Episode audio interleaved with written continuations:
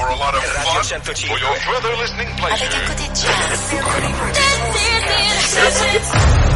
Marta de Baile. Nueva temporada. Don't understand what's going on here. W Radio 96.9. Globo. Instagram. Twitter. Más invitados. Más alegrías. Los mejores especialistas.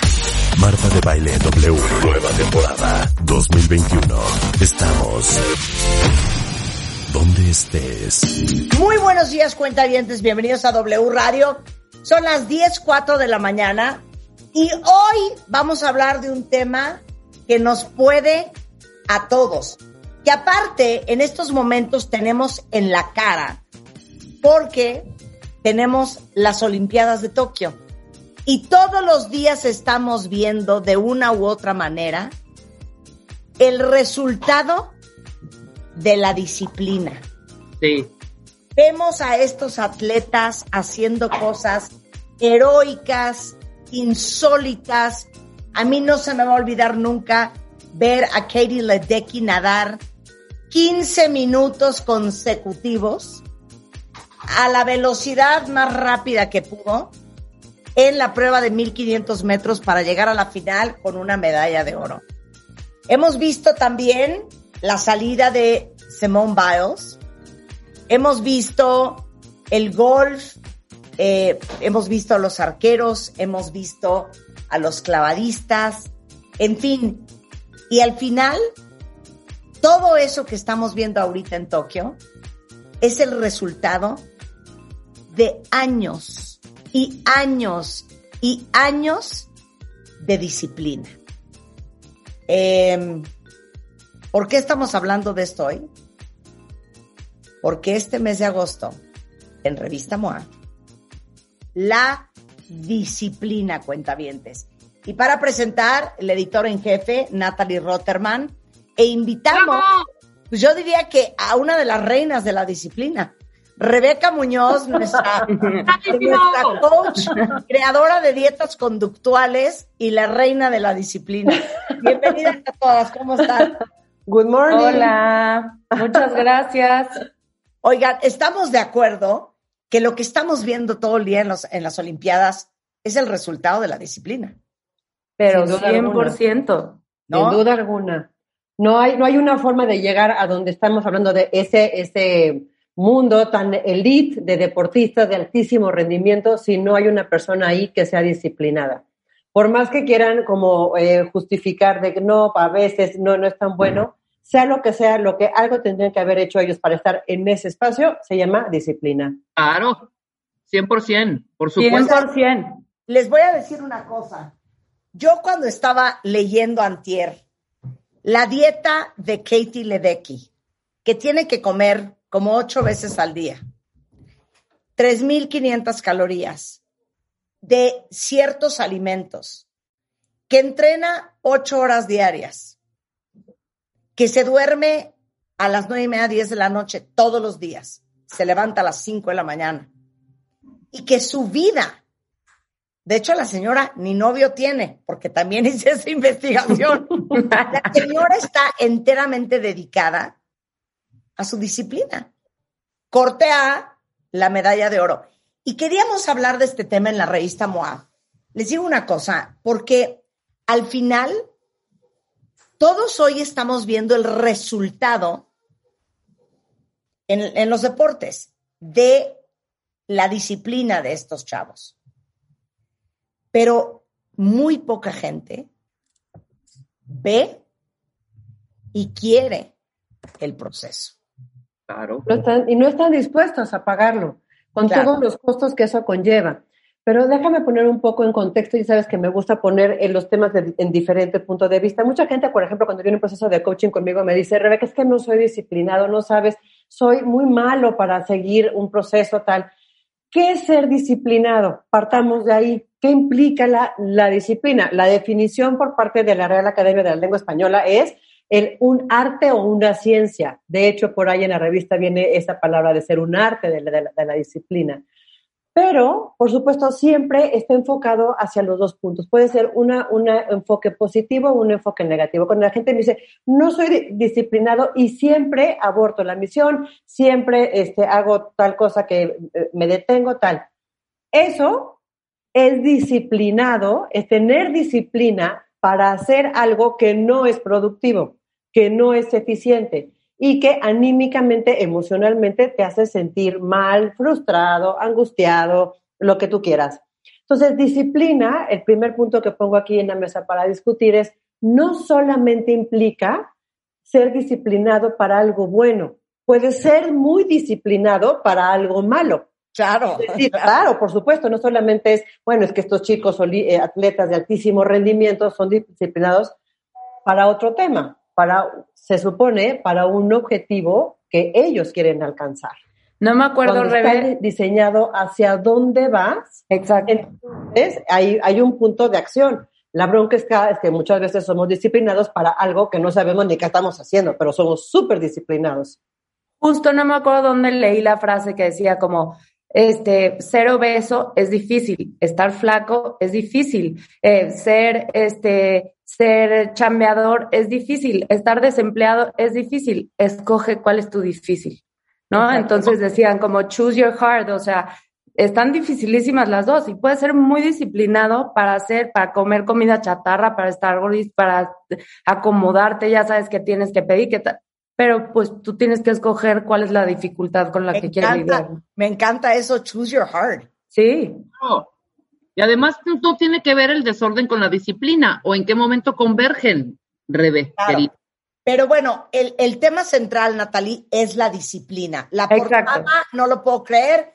Aplausos para Miguel, de verdad, Miguel García, nuestro director de arte. Qué portada se aventó. ¿Verdad? Que sí, no, está increíble. Y traíamos este tema en el tintero porque Marta, ¿cuántas veces no hemos hablado de donde la motivación termina? Eh, todo es por disciplina, o sea, todo lo que logras, todos tus, todos tus resultados son resultado de una disciplina, ¿no? Entonces, también estamos viendo que la adaptabilidad, todos los cambios que hemos vivido, yo creo que han sido menos difíciles para la gente más disciplinada. Entonces, porque la gente que es disciplinada en muchas cosas, y no me dejarás mentir, Rebe, pues se adapta mejor al cambio porque sabe disciplinarse en algo nuevo, ¿no? Entonces te dicen, te quedas en tu casa, te disciplinas. Ahora vas a hacer home office, te disciplinas porque son personas acostumbradas a agarrar hábitos y a ser constantes. Entonces traíamos este tema en el tintero desde hace un rato. Eh, lo hablan mucho en el programa y lo hablamos mucho en la revista por lo importante que es en todos los ámbitos de tu vida. Y ahora coincidíamos con, obviamente, pues una quinta ola, casi casi no sé ni bien en dónde estamos, a ver quién ya se disciplinó, como que estamos haciendo un corte de caja y además las Olimpiadas. Entonces, nos emociona mucho que se alinearon los astros y que por fin pudimos como hablar más a profundidad de este tema. Platicamos con, obviamente, eh, como dice Marta, la reina de la disciplina.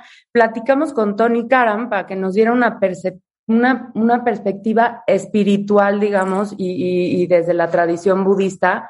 Y tomamos también de la entrevista y, la plática increíble que tuviste, Marta, con Tal Ben Shahar, porque ahí encontramos algo súper rescatable que era que la felicidad también es producto, en parte, de los rituales y de las repeticiones que hacemos, ¿no? Y que de qué manera esto te puede traer plenitud.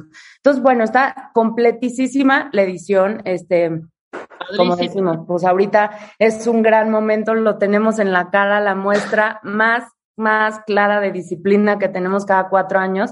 Entonces, pues sí, estamos muy emocionados todo el equipo de que de que la lean y compartan con nosotros cuáles son, de qué, de qué patas cojean.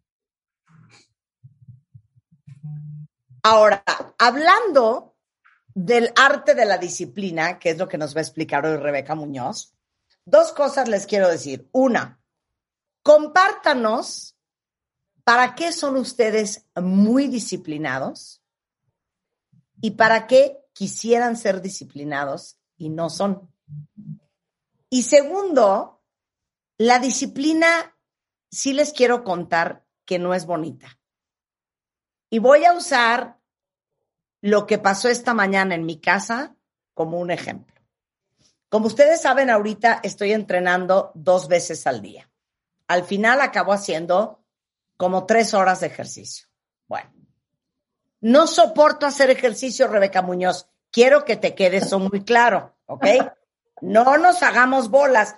Mi cuerpo no me pide levantarme a hacer ejercicio. Por favor, Mi cuerpo Marta, levántate. no me pide moverme, cero, ¿ok? Esta Sí. mañana tengo que hacer 45 minutos de cardio antes de empezar radio. Me levanté a las 7:45. Me paré, fui al baño y dije, no, hoy no voy a hacer ejercicio, estoy agotada. Me regresé a la cama. Estuve en la cama jugando con mi celular, contestando cosas y dije, no, no manches, o sea, tengo que hacer ejercicio. Me volví a parar de la cama, me volví a ir al baño, me senté en un sofacito que hay en mi baño y dije, no, ya ahorita me pongo los tenis. Me vi en el espejo con una cara de cansada que dije, no, uno tiene que escuchar a su cuerpo. Me volví a ir a acostar. Ya para esto son las ocho y cuarto, ¿eh? A los diez minutos de estar dando vueltas en el celular, dije, no, ya me voy a poner las pilas. Me dice, Juan, ¿dónde vas? Y le digo, voy a ir a hacer ejercicio. Y me dice, ¿por qué si estás bien cansada? Tienes razón. Tienes razón. vuelvo a regresar a la cama. Tienes razón. Todo esto pasó en la mañana. Ya por ahí del cuarto para las nueve, dije, a ver, me voy a poner los tenis y los pants y todo el outfit y ya luego veo qué pasa. Fui y me vestí. Me volví a sentar en el sillón de- de- de- de- de- del baño. Y en eso dije, ya, chingue su madre. Agarré mi té, me bajé y me fui al gimnasio. Hice 45 minutos de cardio. Lo que quiero decirles es, nadie, o por lo menos no yo, se levanta y dice, vamos, claro, con todo, no tengo ganas, pero lo voy a hacer. No es así. A veces es un ir y venir, ir y venir, ir y venir, hasta que te acabas empujando. Claro. Entonces, ¿Cuál es el arte de la disciplina? Sabes que me parece que hay un punto fundamental para el tema de la disciplina, es el significado que tiene hacer lo que quieres hacer. Les decía hace rato, el, el- el ser di- di- disciplinado no es que sea una cosa buena necesariamente. Insisto, hay gente que es muy disciplinada para comer mal, para tener hábitos poco sanos, para ser desordenada, para hacer lo que tú quieras. O sea, no es disciplinado, no, liguemos disciplina con cosas buenas. Tienes la opción siempre de cosas buenas y cosas malas. Ahora, nada más como comentario, Marta, dicen por ahí que la parte más difícil del entrenamiento es pasar de la cama a los tenis. Y yo creo que claro. sí, el tema, pero ya que estás en, el- en los tenis, ya estás. Claro. ¿Para ¿Cuál es- qué? pero espérate, Mm. ¿cuál es la definición de disciplina? Aquí Citlali tiene una muy buena, dice, la disciplina es hacer lo que no quieres hacer cuando lo tienes que hacer para hacer lo que quieres ser. Está espectacular. Me Claro, fascina. Por supuesto. Pero fíjate, vamos a usarlo ahí de- de- desde ese punto de vista. Si tú quieres algo, realmente lo quieres, y cuando entiendes el realmente lo quieres como es algo que te da significado para modificar tus conductas, es un para qué muy poderoso que te impulsa a pesar de ti mismo, a pesar de los pesares, a pesar de la gente que "Ay, Marta, no te esfuerces, estás muy cansada, corazón, duérmete cinco minutos más. A pesar de eso, pareciera que hay un no sé qué, que qué sé yo, que te impulsa a decir, sí lo voy a hacer. Y entonces, ¿qué, qué es lo que sucede? Insisto, no solamente pensemos en ejercicio. ¿Qué pasaría? Imagínate a alguien que es diagnosticado con una enfermedad muy grave, que dicen, a partir de ahora, usted, señor o usted, señora, tiene que comenzar a tener una, una alimentación de esta forma, porque si no, se muere. ¿Qué pasaría si dicen, tienes a a partir de ahorita tienes que comenzar a ahorrar de esa forma? Porque, imagínate, más, un poco más materialista que alguien llegara, que no sé, lle- llegara Warren Buffett, que nos dijera, te voy a dar 25 mil millones de dólares para que el resto de tu vida no te preocupes, pero a partir de ahora tienes que ser disciplinada en hacer tal cosa. ¿Lo Claro. harías o no lo harías? Claro. Hay un foco al final en donde dices tú, no me vale madre, o sea, claro que sí lo voy a hacer a pesar de mí misma y casi te, te vas arrastrando a ti misma para hacerlo. Es decir, el ser disciplinado debe de tener un foco final, un objetivo final, una dirección final que te impulse a hacer o no hacer las cosas. Yo le hemos platicado muchas veces acá. El hacer o no hacer las cosas es decisión y es acción.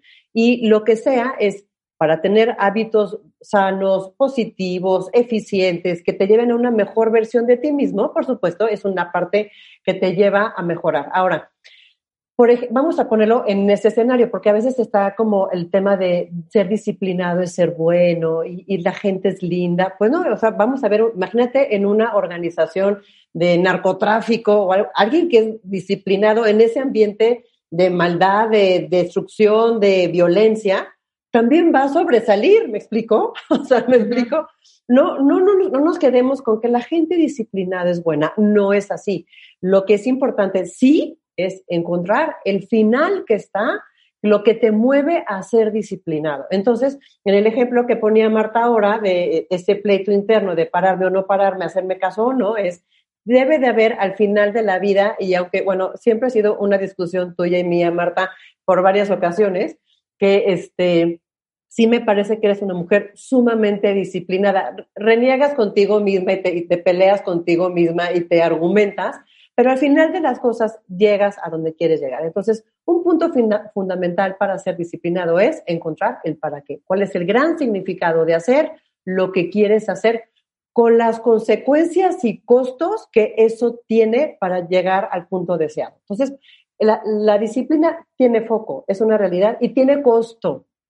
Claro. esos costos no los visualizamos y no estamos dispuestos a pagarlos. Ese es otro boleto, ¿no? Pero la disciplina es constancia.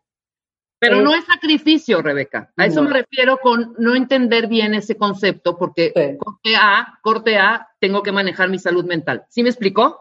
O sea, ya cuando se vuelve un sacrificio todo esto y llevas sacrificándote eh, eh, en lugar de confundiendo el concepto de la disciplina, el orden y los hábitos por algo que ni te gusta, o sí te gusta, pero que al final por mal conceptualizado crees que es un sacrificio, pues te acaba tronando. No, pero es que no, es que ahí es donde está mal, hija. ¿Dónde?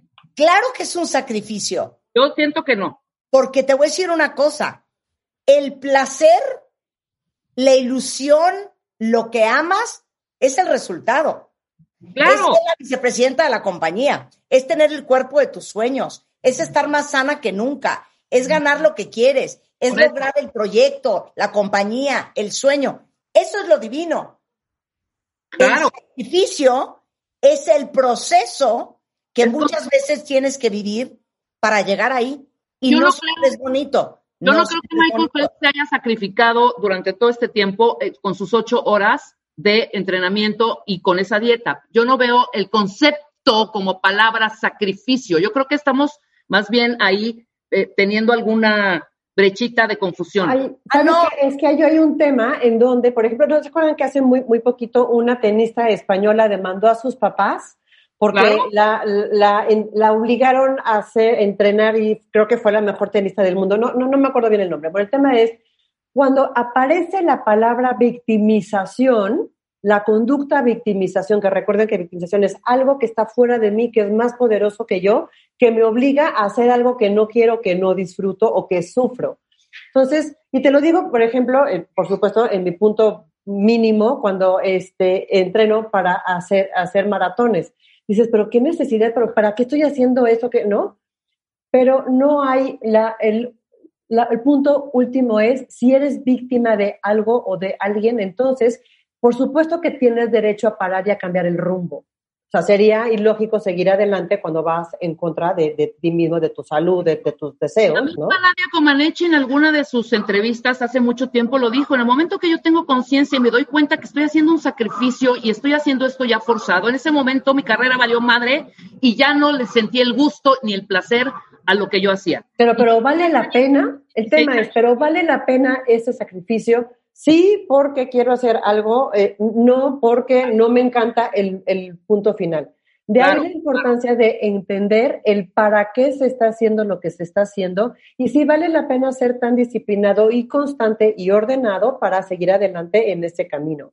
Entonces, llega ahorita, me parece un momento en donde incluso por una tendencia que cada vez está, creo que más sensible en nuestro entorno social, en donde no me quiero forzar, va más allá de mis derechos humanos, me siento vulnerado, vulnerada y todo esto, bueno, por supuesto que esto siempre está, está presente y es totalmente respetable. Pero déjame poner nada más una pequeña pregunta ah, para digerir esto un poco más. ¿Cuántas veces realmente ese cuestionamiento es por no sacarnos a nosotros mismos de nuestra zona de confort? Claro. Entonces es un buen justificante de, no, es que no. Exacto. Justo lo que estoy pensando es si esa no es una de las cosas, una de las miles de cosas que nos decimos para no, no forzarte. no forzarte. para no con algo, claro. Y justo platicando con Tony Karam, eso estuvo padrísimo porque se le llama a la disciplina, se le llama una perfección de la energía y también se le conoce como una cosa heroica, ¿no? Para la tradición budista, el héroe, pero porque todos los héroes, pues sí tienen sacrificio, o sea, sí hay mucho sacrificio. Bueno, yo entiendo sacrificio también es como hacer cosas que te cuestan mucho trabajo y que te implican dejar de hacer otra. Marta sacrificó y quedarse tirada en el, en el sillón o quedarse dormida por subirse a la caminadora. O sea, porque también de sacrificio es muy fuerte la palabra. Exacto. Y si le pones en lugar de sacrificio costo, toda decisión tiene un costo. Si yo elijo tomar un helado de limón, ya no voy a tomar un helado de fresa, por ejemplo. Cosas muy simples. Pero me parece que ese es el tema, llevarlo a un extremo de sacrificio, dolor, eh, sufrimiento, a decir, realmente, si yo elijo una cosa, voy a pagar un costo. Y entonces lo que tengo que hacer ya no es una eventualidad, es una consecuencia de una elección que estoy haciendo. Y yo creo que la disciplina implica eso, decisión autónoma, en donde tú asumes con responsabilidad todas las consecuencias de hacer o no hacer las cosas. Entonces, yo creo que a veces, muchas veces, esa justificación de, no, es que pobrecito de mí, pobrecita de mí soy, es una justificación para no sacarnos de nuestra zona de confort. Recuerden que esa zona de confort, lo hemos dicho muchas veces, nada increíble sale de estar de tu zona de confort. Entonces, pues, me, parece que es la elección de cada quien, ¿no? y con la justificación de cada quien. Como decíamos la semana pasada que estuvimos hablando de la historia de Nike, que el slogan de Nike es just do it. Así, nada más hazlo, hazlo. Y asume las consecuencias. ¿Dónde está hacerlo? claro. Y si retomamos el ejemplo de Marta, supongamos que Marta hubiera dicho, no, me quedo. Sí tienes razón, Juan, porque también fue eh, un poco influenciable esa parte cuando Juan le dice, pero si estás muy cansada, Marta se lo cree tan cañón que dice, sí, claro, se vuelve a regresar. Si se hubiera quedado ahí, Igual no pasa nada, ¿ok, Marta? No, no pasa absolutamente nada. Al otro día, igual piensas, oye, pues no pasó nada. Hoy tampoco voy a pararme a hacer... Ahí se quiebra todo este desmadre de la disciplina, ¿me entiendes? Y ya retomas en cinco días. Siento que eso también es súper importante, ¿no? Ahorita en la revista, exacto.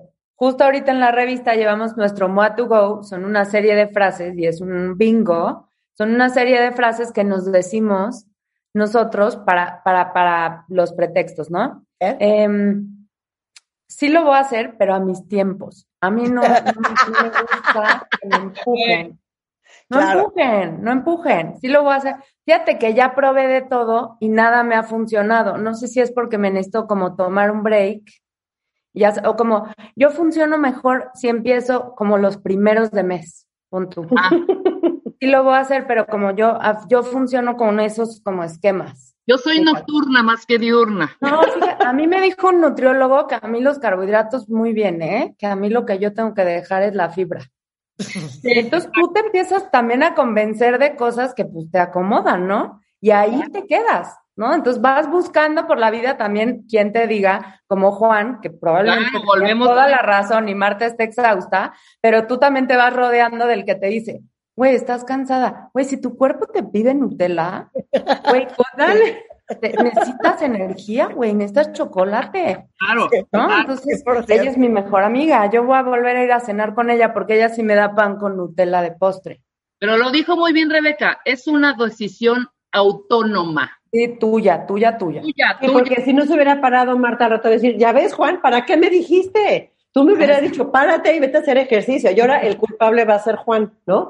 O si Marta hubiera dicho, no me vale, yo me quedo dormida, al rato estaría, qué bárbara, qué güey, porque no me paré, soy una Claro. floja, claro, Pero, me siento pero te mal. decir, este es lo cañón. Este para mí es el momento decisivo. Cuando me vi en el espejo y dije, no doy crédito a mi cara de agotada, no puedo creer mis ojeras, porque aparte me dormí a la una viendo las malditas Olimpiadas. Ahí, ahí es la diferencia entre decir, si estoy cansada, me voy a ir a acostar a la cama otra vez, y esa fina línea de decir, voy a hacer lo que tengo que hacer a pesar de. Exacto. A pesar de excusas que suenan súper sensatas, ¿eh? Oye, Claro. estoy cansada, descansa. Oye, no te sientes bien, no lo hagas. Oye, hoy no es un buen día y no estás de ánimo, date permiso. Esa. La gente que logra cosas es la gente que hace las cosas a pesar de, a pesar de la hueva, a pesar del cansancio, a pesar de la falta de ganas, a pesar de la depresión, la desmotivación, la dificultad, a pesar de. Y sabes que, Marta, yo que soy una sobrepensadora profesional, este, a mí también me pasa eso mucho de que tienes estos momentos de que estás en toalla y la congelación, ¿no? Te congelas y entonces te empiezas a pensar todos los caminos. Es que si no hago ejercicio ahorita, no hay bronca porque puedo salir un poquito más temprano y entonces lo hago al rato. Unos enredos y unos enredos y unos enredos. Por eso es tan genial aparte el eslogan de Nike, ¿no? Porque es, me- solo veíaslo. Pero yo le decía a mi terapeuta, es que yo estoy teniendo episodios de congelación, de que se me va una hora en toalla viendo al techo, ¿qué hago? No sé qué. Entonces me dijo, haz, o sea, estás una hora en toalla pensando qué te vas a poner, cómo va a estar tu día, cosas grandes. Just do las cosas chiquitas. Párate, lávate los dientes, como lo hiciste tú, Marta. Ponte los tenis, ponte los pants y a ver qué pasa. Y una vez que ya te encaminas un poquito, hay otro eslogan padrísimo y no me acuerdo si era como de Nutrigrain o de Special K o así, que decía, One good decision leads to another. Claro. Entonces, claro. con una chiquita, porque ya desayunaste bien tu pancake de proteína, tus claras de huevo, pues ya a la hora de la botana de la comida te la piensas, dices, güey, ya llevo todo el día echándole ganas, Una no me voy a pedir ahorita una. otra.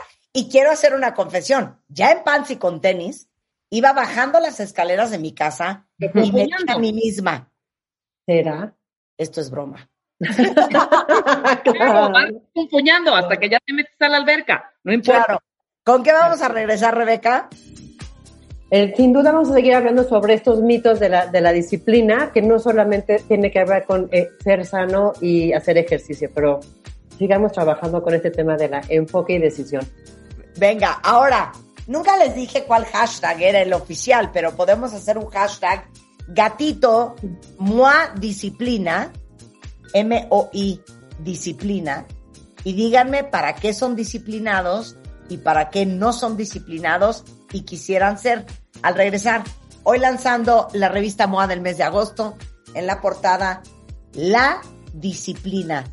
Básicamente es con ganas o sin ganas, cómo hacer lo que tienes que hacer al volver en W Radio. Suscríbete a Marta de Baile en YouTube. No te pierdas los de Baile Minutos, de Baile Talks y conoce más de Marta de Baile y nuestros especialistas. Estamos de regreso en W Radio y hoy estamos hablando de la portada de la revista MOA del mes de agosto. Sugiero que todo el mundo vaya a comprarla porque es un tema que nos puede a todos. Y no lo pudo haber dicho mejor mi queridísima Citlali, que puso literal que para ella la disciplina es hacer, ¿cómo, cómo, cómo fue que lo dijo? Que estaba divino. Divino. A ver. No, lo dijo divino. Es hacer lo que no quieres hacer cuando lo tienes que hacer para hacer lo que quieres ser. La disciplina. Ahí está. Y estamos hablando con Rebeca Muñoz, nuestra mind coach de cabecera, creadora del método de dietas conductuales, especialista en inteligencia emocional, liderazgo, eh, autogobierno. sobre la disciplina. Rebeca, decías. Y entonces, fíjate, estábamos hablando, como para ir concentrando lo que hemos dicho, hay disciplina que quiere decir ser constante. Segundo tema, hay un foco, es decir, ese foco hacia dónde vamos dirigido es un gran para qué. Es algo que le da significado hacer lo que estás haciendo o no hacer lo que no estás haciendo. Ahora, cuando hablamos de eso, como, como resumen, quiere decir que hay decisión y cada decisión que tomamos, sea simple o sea muy compleja, siempre conlleva un costo un costo de oportunidad por decidir A, dejas de elegir B. Entonces, el ser disciplinado o no serlo implica un costo. Ahora, hay un tema, hay una frase que de hecho eh, está también en esta revista espectacular de este mes, en donde eh, yo creo que si solo haces lo que ya sabes hacer y no estás dispuesto a hacer más que eso, entonces nunca serás más ni tendrás más de lo que hoy ya eres o ya tienes. ¿Qué quiere decir? Ese es el siguiente tema de la disciplina. La disciplina te hace hacer cosas extraordinarias. La realidad es que la constancia en la ejecución de algo te lleva a volverte experto en prácticas. Y hablo rápidamente de cuatro etapas en donde podemos ir cambiando eh, conductas, porque estamos hablando de vamos a ganar disciplina, orden y constancia en nuevos hábitos. Entonces, cuando hay esas cuatro etapas, que decir, primero no sabes que no sabes, Luego, ya sabes, la segunda etapa es, ya sabes que hay algo de lo que no sabes y quieres comenzar a, ejecutarlo. El, el, tercer nivel de ese aprendizaje es, tienes que estar consciente de lo que estás haciendo y al final, entonces ya se vuelve un hábito. La disciplina, entonces, se vuelve un hábito. Y un hábito es algo que haces que entre más haces, mejor te sale. Entonces, cuando tú ya sabes que hay un gran para qué que te motiva, que te impulsa a seguir adelante. Y aparte quiero hacer aquí como un paréntesis, Marta. No solamente ubiquemos disciplina para hacer ejercicio o comer sano. O sea, la disciplina va mucho más allá va mucho más para eh, eh, tener un estilo de vida como el que tú quieres, para trabajar efectivamente en una organización, para formar a una familia, para vincularte con tu... O sea, la disciplina no solamente, y extendamos este concepto, porque vale mucho la pena en nuestros diferentes roles de vida entendernos de una forma disciplinada en diferentes formas. Entonces, no solamente es comer sano y tener un cuerpazo y ser un atleta de alto rendimiento. Es decir, ¿qué cosas? Y pongo aquí una pregunta para la gente que lo está escuchando. ¿Qué cosas, si tú fueras más disciplinado, más disciplinado de manera general en tu vida, mejorarían? ¿Qué cosas en tu casa, con tu familia, con tu marido, con tus hijos, con tu jefe, con tus empleados, con tus proveedores? Imagínate una empresa que fuera más disciplinada para hacer algo, ¿qué cosas mejorarían? Hay un punto al final del tema de la disciplina en donde eh, esto nos lleva a un tema, insisto, de, la, hacer cosas extraordinarias. Y aquí quiero hablar de la teoría de las 10.000 horas eh, de, de, expertise. Hay una teoría que dice que si tú haces algo por más de 10.000 horas, entonces te puedes volver experto, ser considerado experto en una, en una disciplina. ¿Qué quiere decir esas 10.000 horas? Vamos a traducirlo a por ejemplo, eso sería un año más 52 días de haciendo algo en un esquema de 24/7, es decir, que no pararas. Pongámoslo en lapso de trabajo de 8 horas. ¿Qué quiere decir eso? Serían 1.250 días de trabajo de 8 horas de constancia, que es decir, son casi 3.5 años de, de, de, en un trabajo laboral, 8 horas. Si tú quieres ser disciplinado, al menos por 8 horas, te tardarías tres años y medio en volverte experto haciendo algo, con una disciplina superpuesta, muy enfocada a algo y sobre todo comenzando a hacer algo que va a sonar muy feo, yo sé que, pero pues ni modo, la vida es así. Ese desempeño extraordinario va a asegurarte al menos seguir un camino mucho más exitoso, insisto, hacia lo que tú quieres, un, un esfuerzo enfocado y constante. Entonces, ya no es suerte que tus resultados sean, sean, sean poderosos, sino es consecuencia. ¿Y qué pasa con la gente que no es disciplina? Dice, ay, qué churro, no, qué bárbara, es que le fue re bien. No, es que atrás traigo al menos 1250 horas haciendo eso. totalmente. Ese es el punto. Hay un, si hay un tema de esfuerzo, de inversión, hombre, es como hasta el dinero. Me quiero comprar eso, pues tengo que invertir, tengo que abonar para después hacer un cargo emocional sobre eso. Entonces, disciplina implica sí o sí constancia, em, implica tiempo y cronología. Y yo creo que ese es un tema que hoy de manera general, y mejor me voy a ver como voy muy abuelita, pero me parece que hoy los chavos, muy chavos, están muy pocos dispuestos a invertir tiempo. Hay un tema de inmediatez en donde ya para mañana quiero, quiero seguir, quiero crecer, pero no hay un tema de invertir tiempo y esfuerzo de manera muy enfocada para poder lograr algo. Entonces, la disciplina, insisto, te da enfoque, te da, vas a pagar costos sí o sí, punto, nada más, ¿no? Y bueno, y genera autonomía. Si tú lo haces, entonces comenzarás a, a despegarte de esa nata horrorosa, que odio esa palabra, de esa nata de gente ordinaria y comenzarás a hacer cosas extraordinarias. Entonces, pues hombre, comenzarás a volverte como foco de, de, atención para tu jefe, para la sociedad, para alguien más. Pues yo creo que vale mucho la pena el comenzar a invertir y identificar el, el famoso para qué hacer las cosas de una disciplina. Ok, ¿puedo hacerte una pregunta, Rebeca? Me echan a nadar Natalie, Rebeca y todos mis compañeros, ¿eh? A ver. Ok. ¿La disciplina es algo que aprendes cuando eres chiquito? Probablemente. Si vienes de una, tenemos como tres formas de aprender. Em, desde lo, que viene en tu, en tu naturalidad, en lo que aprendes en tus primeros años de vida y después lo que tú eliges en tu, en tu parte madura adulta. Puede ser que el foco de donde tú vienes te facilite ser disciplinado si viviste en un ambiente ordenado, con disciplina. Y ahí les va una cosa que muchas veces a la gente no le gusta, con límites. Hoy no hay límites, porque no, pobrecito niño, se va a traumar. No, si no quiere, no lo expongas a eso.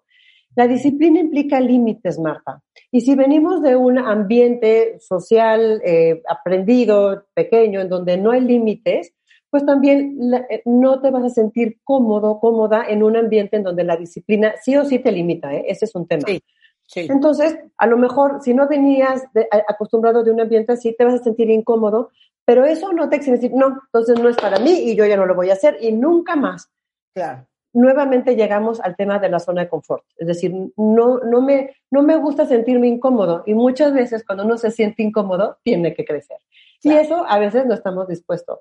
Entonces, eh, me parece que hay algo que puede facilitar que alguien tenga cierta predisposición a ser disciplinado, pero si no, porque su historia cronológica previa no viene de eso, no lo exime de comenzar a hacerlo.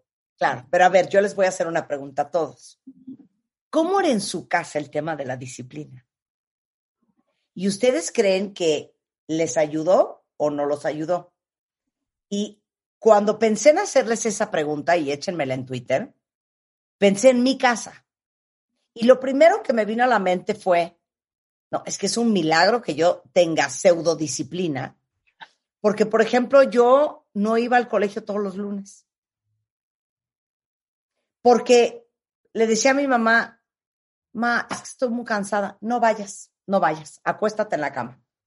O de repente, ma, ¿por qué no nos despertaron?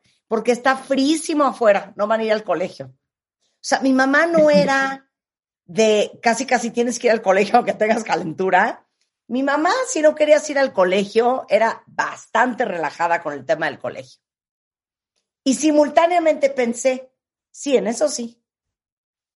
Pero en mi familia hay un lenguaje no hablado del sentido de obligación no, le, no, no sé si la palabra es disciplina, pero sí hay una cosa muy, muy tatuada en todos nosotros de cumplir con tu deber, que yo creo que es una forma diferente de decir disciplina, ¿no? ¿Cómo era en tu casa, Rebeca? Me da curiosidad. En la No, voy con Muñoz. Voy con Muñoz. Ah, perdóname. ¿Cómo era tu casa, Rebeca? Te digo una cosa, van a decir, ah, con razón. Mi papá estuvo en la milicia un rato. No, pues con razón. y mi mamá es una mujer extraordinaria. Por supuesto, le mando besos y abrazos a Yaya. Este, una mujer sumamente ordenada, sumamente disciplinada y con un, fíjate, y coincido contigo, Marta, con un altísimo sentido de la responsabilidad. Altísimo. No solamente con ella, sino para todos. Entonces, a lo mejor fíjate, a lo mejor mi mamá también me decía, no, si te sientes mal, no vayas a la escuela, pero hay cosas que sí o sí tienes que hacer, punto, se acabó. Y luego, fíjate cómo nuevamente llegamos a los límites. Y yo creo que hoy ese es un tema eh, un talón de Aquiles que como sociedad estamos un poco pagando, que el tema de la disciplina.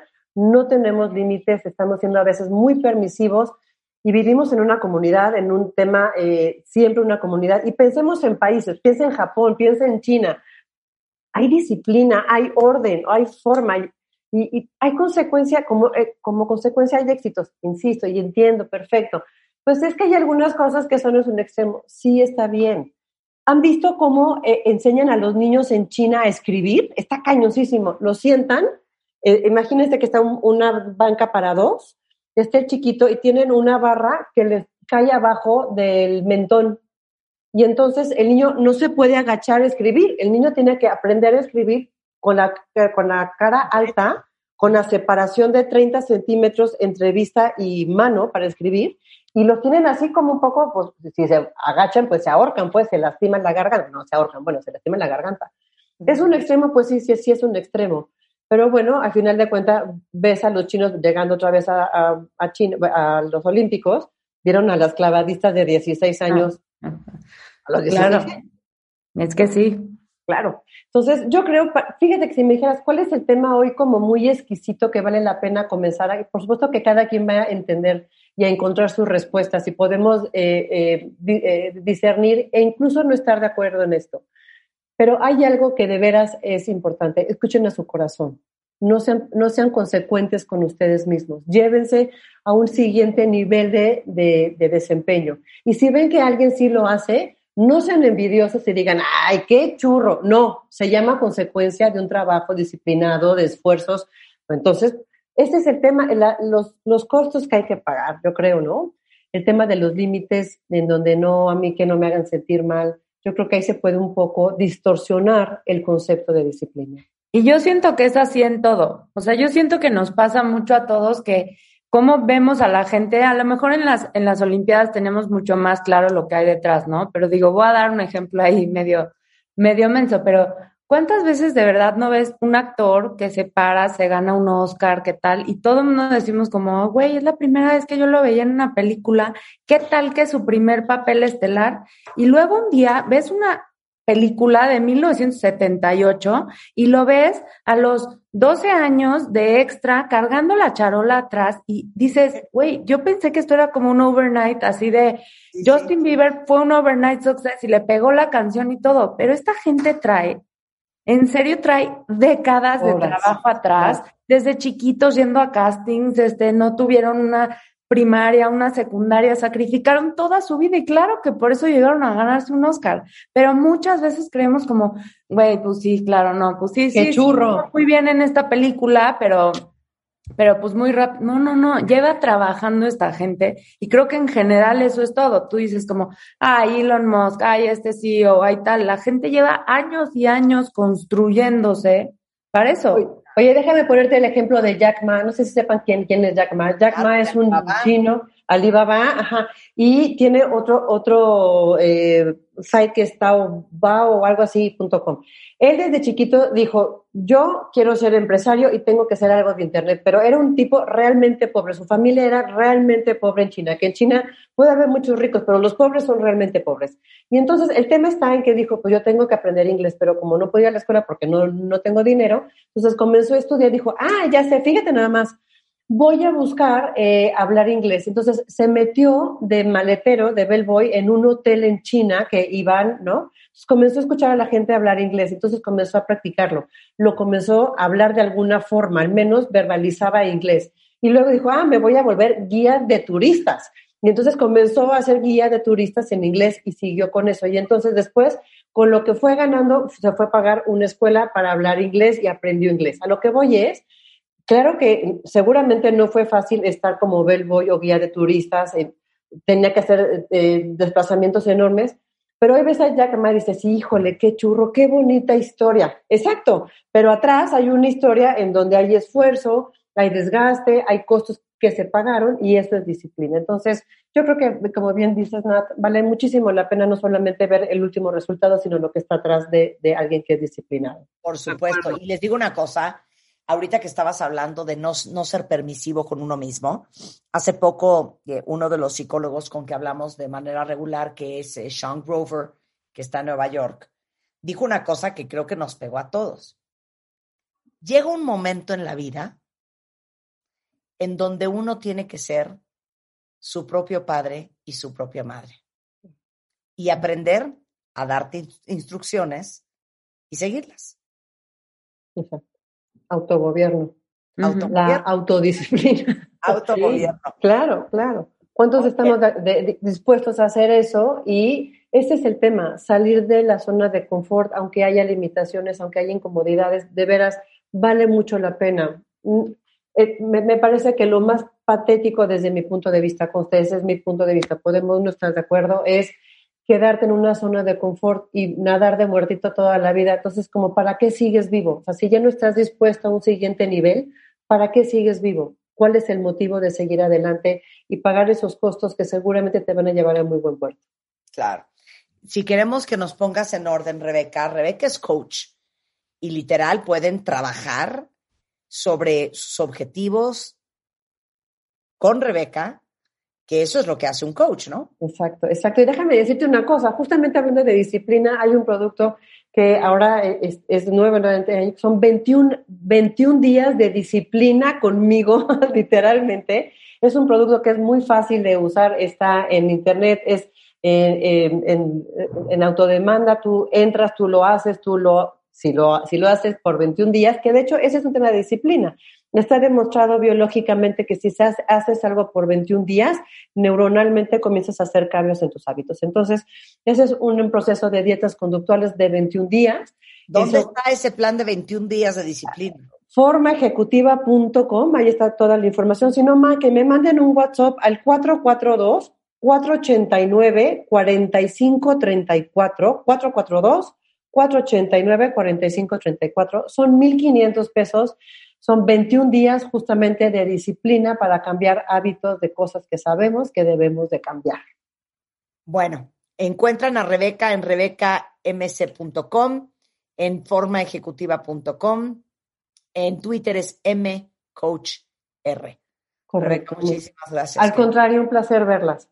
Muchas Vayan a comprar. Natalie, aparte de todo el tema central de disciplina, vale mucho la pena, cuentavientes, que lo lean Estamos también con otras cosas súper divertidas en MOAD este mes.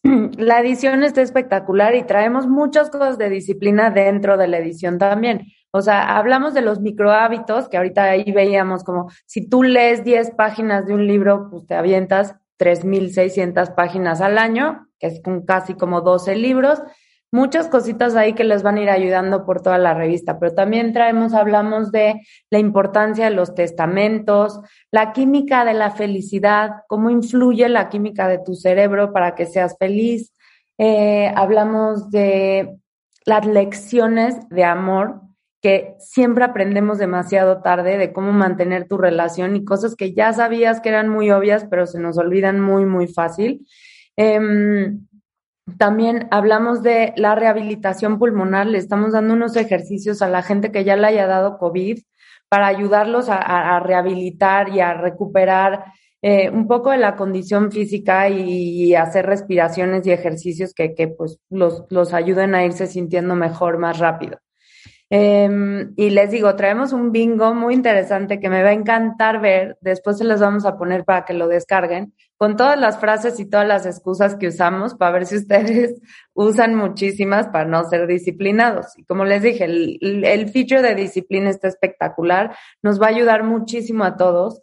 Eh, platicamos, como les digo, con Tony Karam, con Rebeca Muñoz, traemos ahí eh, partes de la plática con Tal Ben Shahar. Entonces, les va a fascinar esta edición, este es nuestra última edición, digamos, de este verano. Nos vamos a poner las pilas para acabar el año con todo. Este, entonces, pues sí, claro que los invito a comprarlas, superamas, puntos de eh, tiendas de autoservicio, con nuestros voceadores de confianza, la encuentran en todos lados. Padrísimo. Y para los que nos están escuchando en el resto del mundo, tenemos la versión digital de MOA, Natalie. Claro, la pueden descargar en revistamoa.com y desde ahí la pueden ver, la pueden ojear en su iPad y pueden ser felices con nosotros y compartirnos qué piensan. Sensacional. Bueno, ya saben, puestos de periódico, tiendas de autoservicio y este en su versión digital en revistamoa.com. Muchas gracias, Natalie. Felicidades por Gracias. Me trastorna. ¿Ya vieron Muchas la portada gracias. cuentavientes? Quiero su opinión, por favor.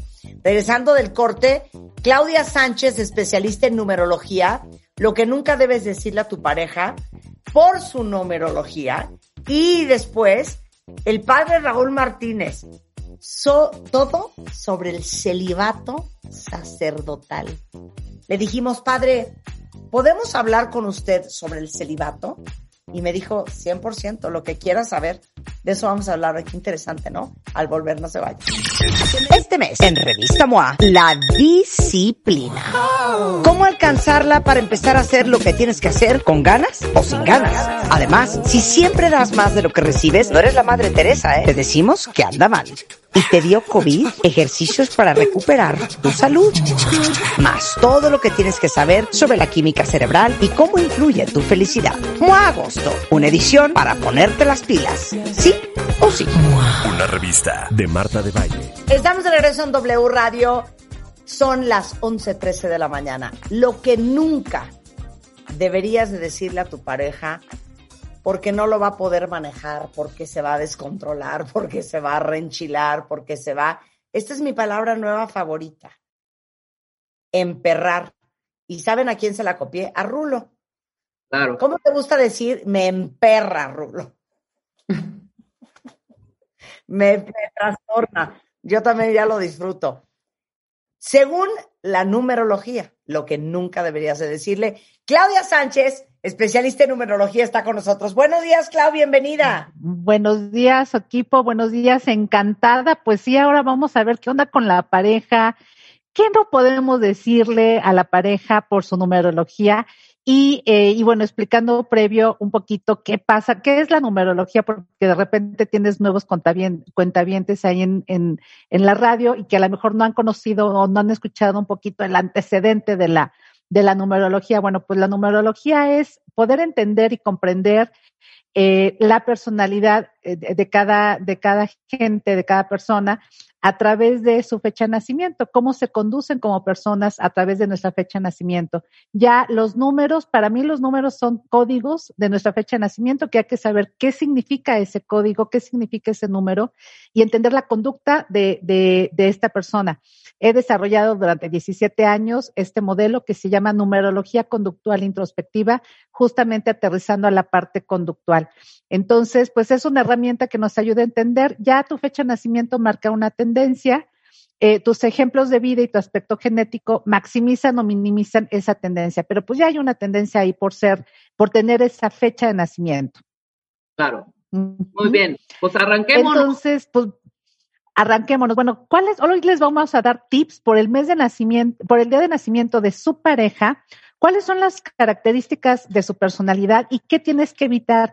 No puedes darle esos pretextos a esta pareja, no lo puedes decir algunas cosas porque de verdad, como diría Marta, se emperra, se enoja, eh, o y no te la acabas o hay un pleito importante, ¿ok? Ok. Pues vamos a hablar del día de nacimiento.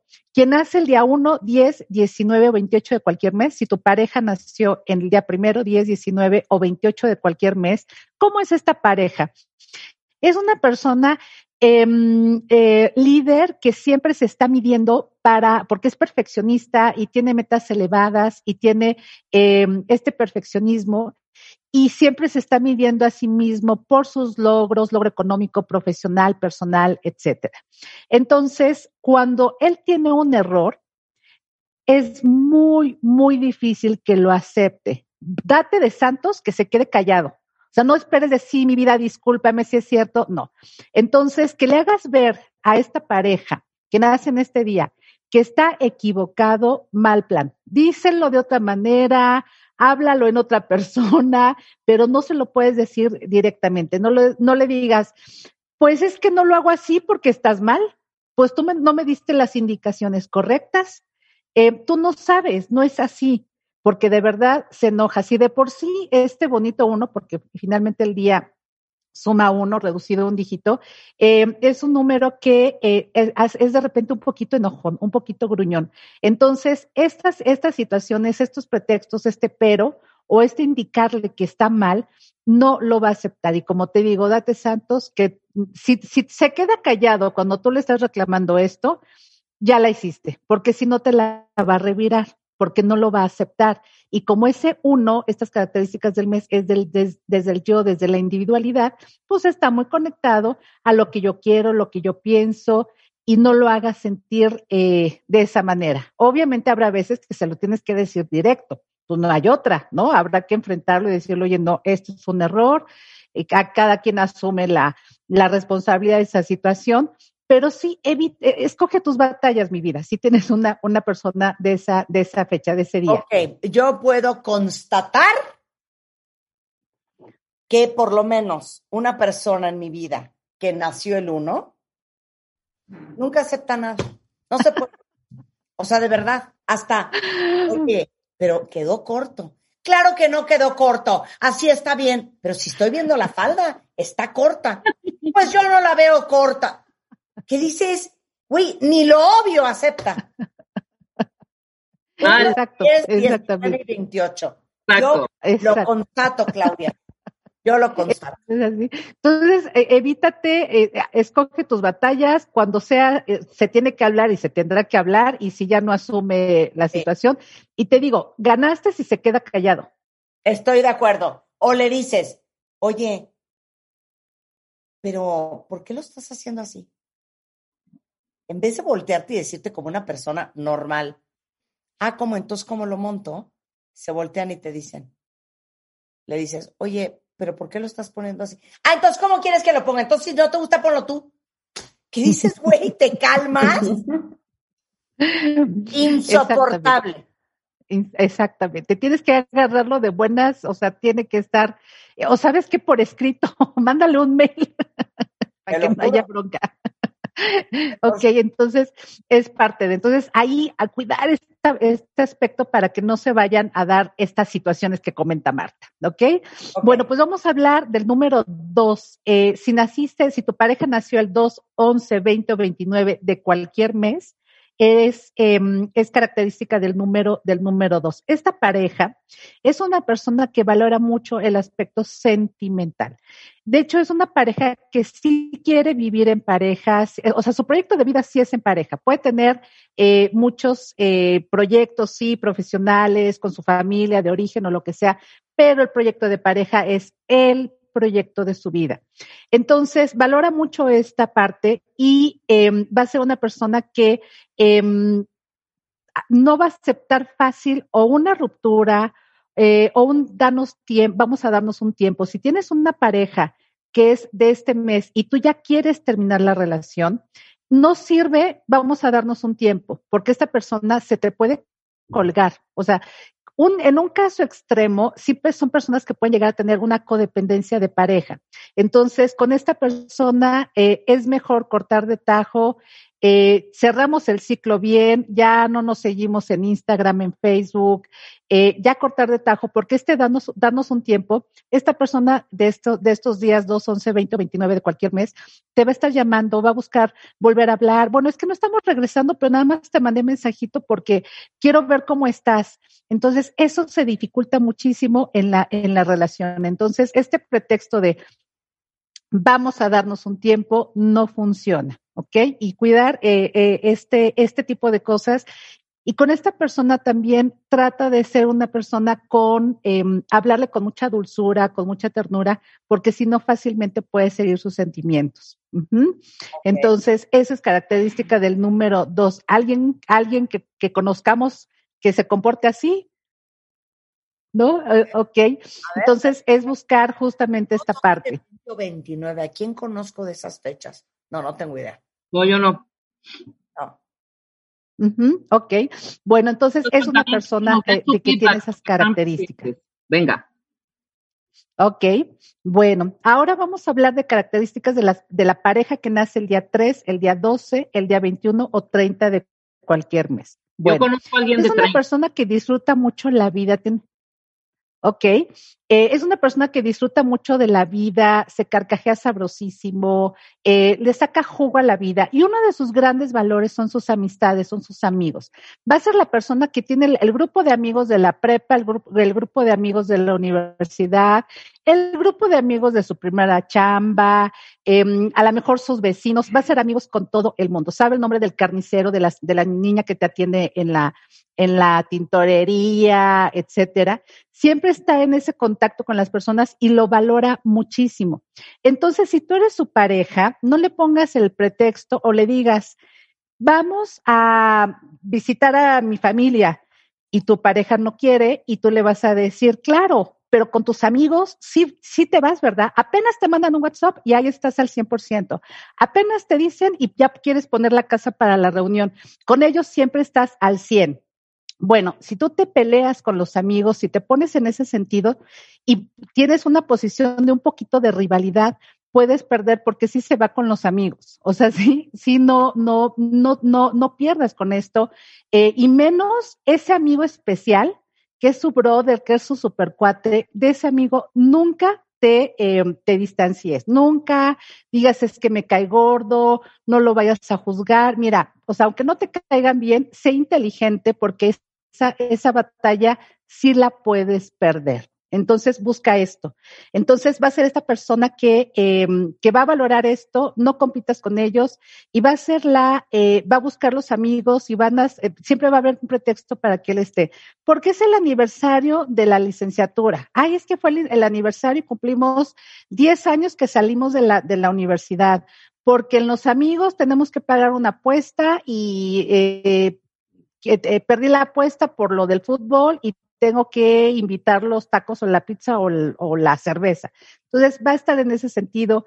Eh, así vas a competir con estos amigos, ¿sí? Entonces trata de escoger ahí las batallas, evítate un malestar, porque si no, puedes perder, aunque te sientas muy, muy segura. Y ahí ve tomando tú tus decisiones. ¿Sí te hace sentido, Rebeca? Totalmente, totalmente. Ok, pues es una persona así, tiene esta característica y hay que sacar la parte, la parte positiva. Y justo es la personalidad de estos días 3, 12, 21, 30 de cualquier mes. Pueden sacar la parte positiva, encantadora, divertida, pero también puede ser muy grinch. ¿no? O sea, como que saca esa parte de, ay, no, este, ¿cómo estás? Pues estoy. Entonces hay que cuidar esa parte eh, eh, que tú, que tú la veas. Si está de Grinch, no es momento. Si está con esa sonrisa encantadora, ese es el momento para hablar y no de sus amigos, pero hablar de otra, de otra, de otra cosa. ¿Ok? Bueno, pues ahora vamos con características de la persona, de la pareja que nació el día 4, el día 13, el día 22 o 31 de cualquier mes, como el día es un, em, es reducido a un dígito de A4, pues estamos hablando de características del número 4. Esta pareja es una persona muy estructurada, muy estructurada, es una persona que está mucho eh, en el orden, en la estructura, en lo que debe de ser. Y los planes, planificar para ella es básico, básico, básico. Fíjate, va a ser tan importante planear una ida al cine que planear las vacaciones a Timbuktu, ¿no? O sea, ese eh, crucero que te va a hacer un tres semanas, un mes a no sé dónde, o que te vas, vas a visitar otro continente, que es muy complicada la, la planeación, bueno, va a ser muy, muy importante no cambiarle los planes a esta pareja. Si le cambian los planes, bueno, no, no, no, no. Se estresa, se enoja, eh, y de todos los acuerdos que hayan tenido, desde la planeación de la vacación, desde la planeación de la, de el fin de semana, lo que vamos a hacer, desde dónde vamos a, cambiar a la escuela, eh, a qué escuela vamos a llevar a los hijos, etcétera. Todos los aspectos para esta pareja son importantes. Entonces, no le digas, no importa, no pasa nada. Eso le priva al bonito cuatro. Le priva porque el, el cuatro está diciendo, no, no, sí pasa. Tú me dijiste que nos íbamos a tal hora. Tú me dijiste que nos salíamos el, el jueves a la vacación y, y, no, ahora resulta que es hasta el viernes, ¿no? Este, no.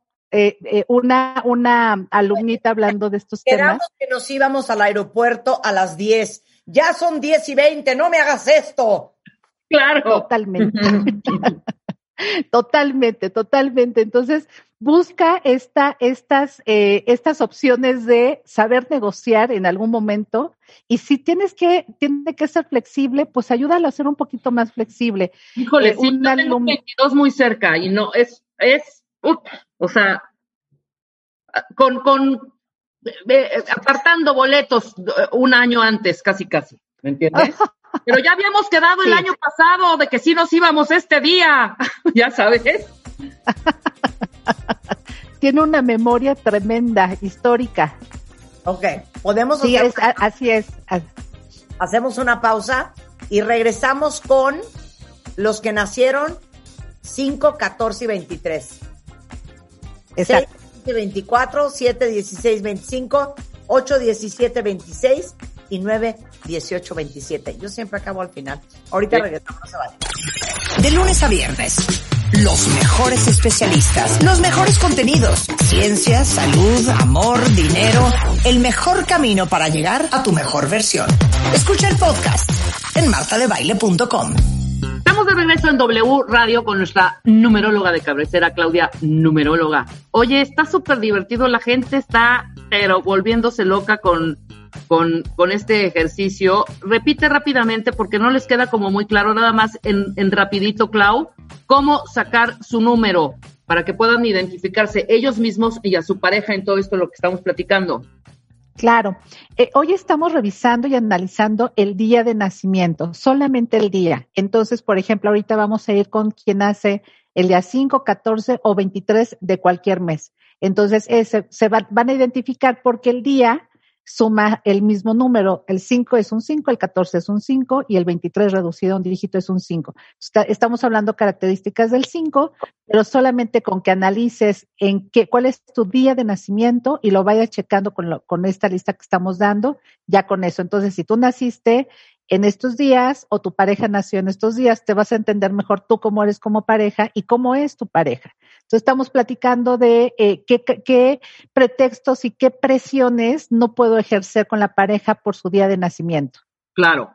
Y nos quedamos en 5, eh, perdón, 6, 15 o 24, ¿correcto? No, vamos al 5. Perdón, 5, 14 y 23. Así es. Perdón, okay. 5, 14 y 23. Gracias. Entonces, bueno, esta persona, esta pareja es una persona que valora mucho su libertad. Es una persona que te dice, vamos a fluir en la vida, vamos a, a comunicarnos bien porque se comunica muy bien. Ya les digo que el 5 platica como muy sabroso y valora mucho su libertad. Entonces va a ser muy sensible, con M de muy, muy sensible, con el tema de la libertad y sentir que pueden Em, atraparlo o eh, como controlarlo. Entonces, a esta persona no le puedes decir, es que tienes que, tienes que estar todos los domingos en la comida de mi abuelita, porque mi abuelita ya tiene 85 años y, y la queremos mucho, o tienes que estar porque es el aniversario de mis papás, o tienes que estar con mis amigos porque es la reunión anual de no sé qué.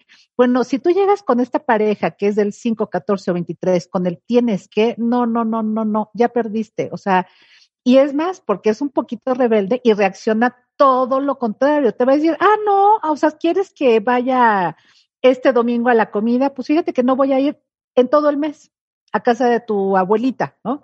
Entonces puede ser un tema muy complicado porque va, a reaccionar rebelde y va, sí, va a reaccionar. Entonces, si se siente invadido, va a volar, ya sea porque no se aparece en las reuniones familiares en todo el mes o este, o, o, va a volar, ¿no? Se va a retirar de la relación. Natalie, ¿te sientes identificada?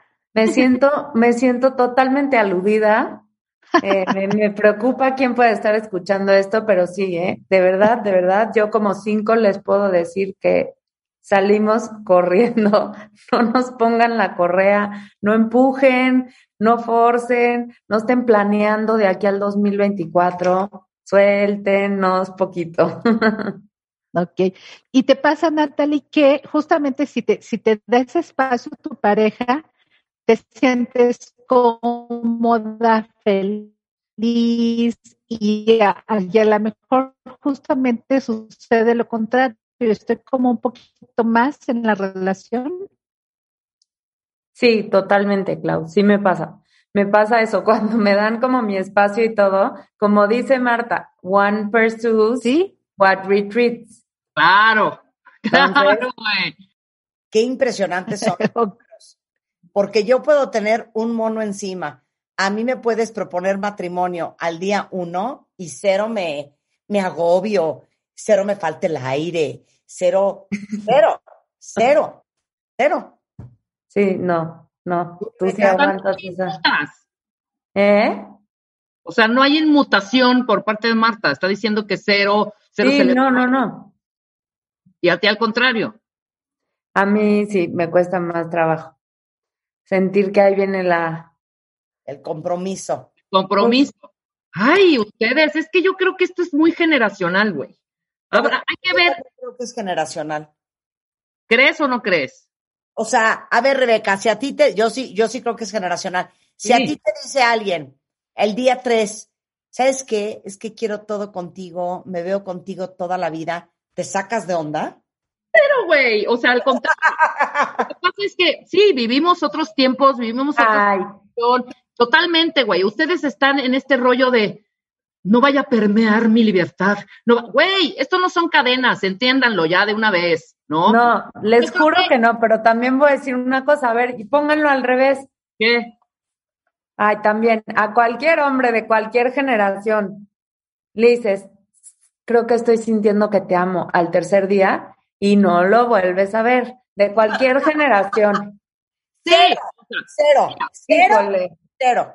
El punto, el punto simplemente es tener, creo que ya una vasta experiencia, como la tenemos Marta y yo, en, este- en estos temas amatorios, güey. O sea, de pronto yo sí me desespero con las nue- las nuevas generaciones, que todo es, no le ponen nombre. Estamos, Ah. es- ahora ya es el quedante. ¿Cómo se llama tu quedante? ¿Qué es eso? ¿Cómo que Dante? Ya se ¿Qué llaman es quedantes. Ya es, ahora, cuentavientes, díganme, ahorita díganos cómo, quiénes son sus quedantes. Ahora ya es con ¿Pero qué es eso? el ¿Qué es quedante, eso?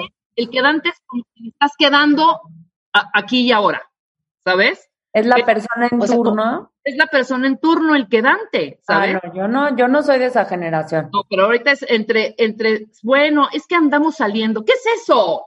O sea, cuando tú preguntas a alguien de, de tu generación sobre todo, ¿qué, qué onda? que No, espérense, no presionen, estamos apenas saliendo, no estamos conociendo. No, Claro. así Ahora, no, oye, y- ¿eh? Y, y antes que todo, pregúntenle su fecha de nacimiento, ¿no? Claro. Antes que todo, fíjate, aunque sea un quedante, como yo no no, es- no había escuchado esa, ese, ese término, ¿verdad? Actual. Eh, pero si, por ejemplo, es del día 2, 11, 20 o 29 de cualquier mes, puede ser que sea un quedante que quiere estar más en la relación, que se quiere involucrar un poquito más. Exacto. A ¿Puedo? ver, a ver, Juan a mí me, me empezó a decir esposita, esposita, el día 15. ¡Guau! No salí corriendo, no le dije, me la quiero llevar leve. no Bueno. yo ne- cero. Bueno, yo tampoco, Marta. La verdad es que yo, yo trabajé con mis demonios, yo hice lo que tenía que hacer con mis cinco, no es mi culpa, es mi número, no es ni mi generación. Pero, pero, lo que sí puedo decir en mi defensa es que faster is better, eso 100%. O sea, eso de que a los seis meses no se hayan dicho ni te amo, me parece un horror. No más, no empujen y en el día a día sobre todo, es como, oye, ¿qué vas a querer comer el martes que entra?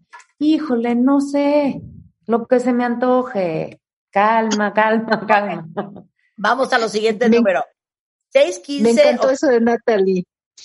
Ah, perdón, es de Natalie, no empujen. Va a ser una frase, Natalie, que voy a eh, aportar a, de, de ti para los cursos cuando les hablo del- del bonito 5. Toda tuya, Clau, toda tuya. No ok. empujen. Venga, 6, 15 o 24. Fíjense cómo esta, esta, chicas, cuentavientes, esta característica va a ser todo lo contrario al bonito 5.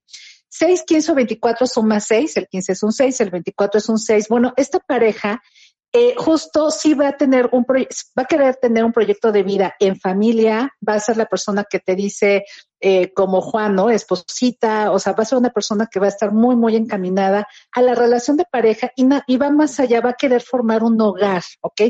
Ya sea te casas, no te casas, tengan hijos o no, pero es esa calidez del hogar. Y así le da un valor muy importante a su familia de origen. Entonces, ¿qué creen? Estas parejas pueden tener este tema de mamitis, sobrinitis, abuelitis, hermanitis. Entonces, como eh, decimos, de repente no se cortan el cordón umbilical y entonces eso va a ser un tema muy complicado. A esta pareja, así como decíamos con el 5, no lo no obligues a tu pareja que esté todos los domingos en la comida familiar, a este 6, 15 o 24 de cualquier mes, sí va a estar feliz, que estés comprometida con la pareja, que lo apoyes, que siempre estés pendiente, oye, ¿cómo están tus papás? ¿Cómo va tu sobrino? Este, etcétera, porque es algo que va a valorar mucho. Entonces, si tú te presentas indiferente a su familia, eh, no estás no, no, no te ocupas de, sus, de las decisiones que está tomando la familia, etcétera, eso puede ser que a esta persona le conflictúe. Y esto llega a ser a tal punto que sin querer esta persona de estos días puede llevar los problemas de su familia a la relación de pareja. Y me ha tocado ver personas de estos días de nacimiento que sus decisiones de pareja las consultan con la hermana mayor, con el papá o con el abuelo. ¿Cómo ven? Bien, estamos, estamos, ven, cuenta bien. te vamos viendo. Ok, 7, 16 o 25. Ahí voy yo. ¿De cuál? Ahí vas. Eh, tú eres del 16, ¿verdad, Rebe? Sí, venga. Ok. Esta pareja es una persona que adora su soledad, busca su espacio, estar en silencio, eh, y a veces socializar le da un poquito de flojera, a veces contestar al celular, dices, bueno, me espero, si es una llamada urgente, bueno, yo, yo le contesto, si no, me espero para pensar bien qué le voy a responder o me comunico mañana. Va viendo como las prioridades en el tema de la comunicación. Y, eh, y es una persona que, es una pareja que a veces por estar tan ermitaño, llega a ser, a tener como su búnker físico y emocional y no sale de ese búnker. Entonces, si tú como pareja lo presionas, eh, lo presionas la, la, presionas para em, eh, para que sea una persona que esté presente, que te acompañe a la boda, que te acompañe a la comida familiar, al eh, a tomar la cerveza con los amigos, ahí nada más no funciona muy bien esto. ¿Te, te identificas, Rebe? Y me estás, espera, soy una radiografía. O sea, esto de... Porque, Rebeca, y, y, ¿y por qué no fuiste? Ay, no, cero, hija. Era con sus amigos y qué flojera. No, pero espérate, eh, no, ya no fuiste? No, no, no, no, no. Eran con sus cuates del trabajo y no, qué flojera. Imagínate. ¿por qué no fuiste? Ay, no. Era ir al Nevado del Toluca a escalar. No, no, no, ni de milagro. hija. A cada rato, ¿eh? A cada rato. Y de, y de entrada, no soy de las que me voy a escalar para poder agarrar el corazón del hombre en la primera cita. No, sí soy muy, y de verdad, a grados, a grados de estar de pronto tragándome una quesadilla y que llegue alguien y me dice, ay, estás comiendo solita, te acompaño. No, no, no, no me acompaño. A ver, así, así de estoy yo en mi momento, en mi, pero son, son momentos, son momentos cortos. Y segundo, esta parte de la ermitañez y de los y las emociones, eso sí es peligroso y eso lo estoy trabajando, de guardarme todas las ah. cosas. Muy bien. Excelente, qué bueno, qué bueno que ya lo estás sacando y sí, es justamente así, esa, entendí esta personalidad y sí, sal de repente contactar con la, con, la otra parte es súper importante, ¿ok? ¿Sabes qué? Mi papá era pues, igualito que yo, idéntico, pero bueno. Oye, ¿de qué día era? 17 ah, o 26. 8, 17 o 26 de cualquier mes, estamos hablando de esos días de nacimiento. Es una pareja que siempre está buscando perfeccionar, eh, este, perfeccionismo y tiene estándares laborales muy altos. Entonces, el tema laboral va a ser un tema súper importante para esta pareja. Entonces, no le exijas Em, que seas tú la prioridad, no le salgas de, con que, ah, claro, te interesa más tu trabajo que la relación, te interesa mucho más tu trabajo que la familia, porque esto lo puede hartar.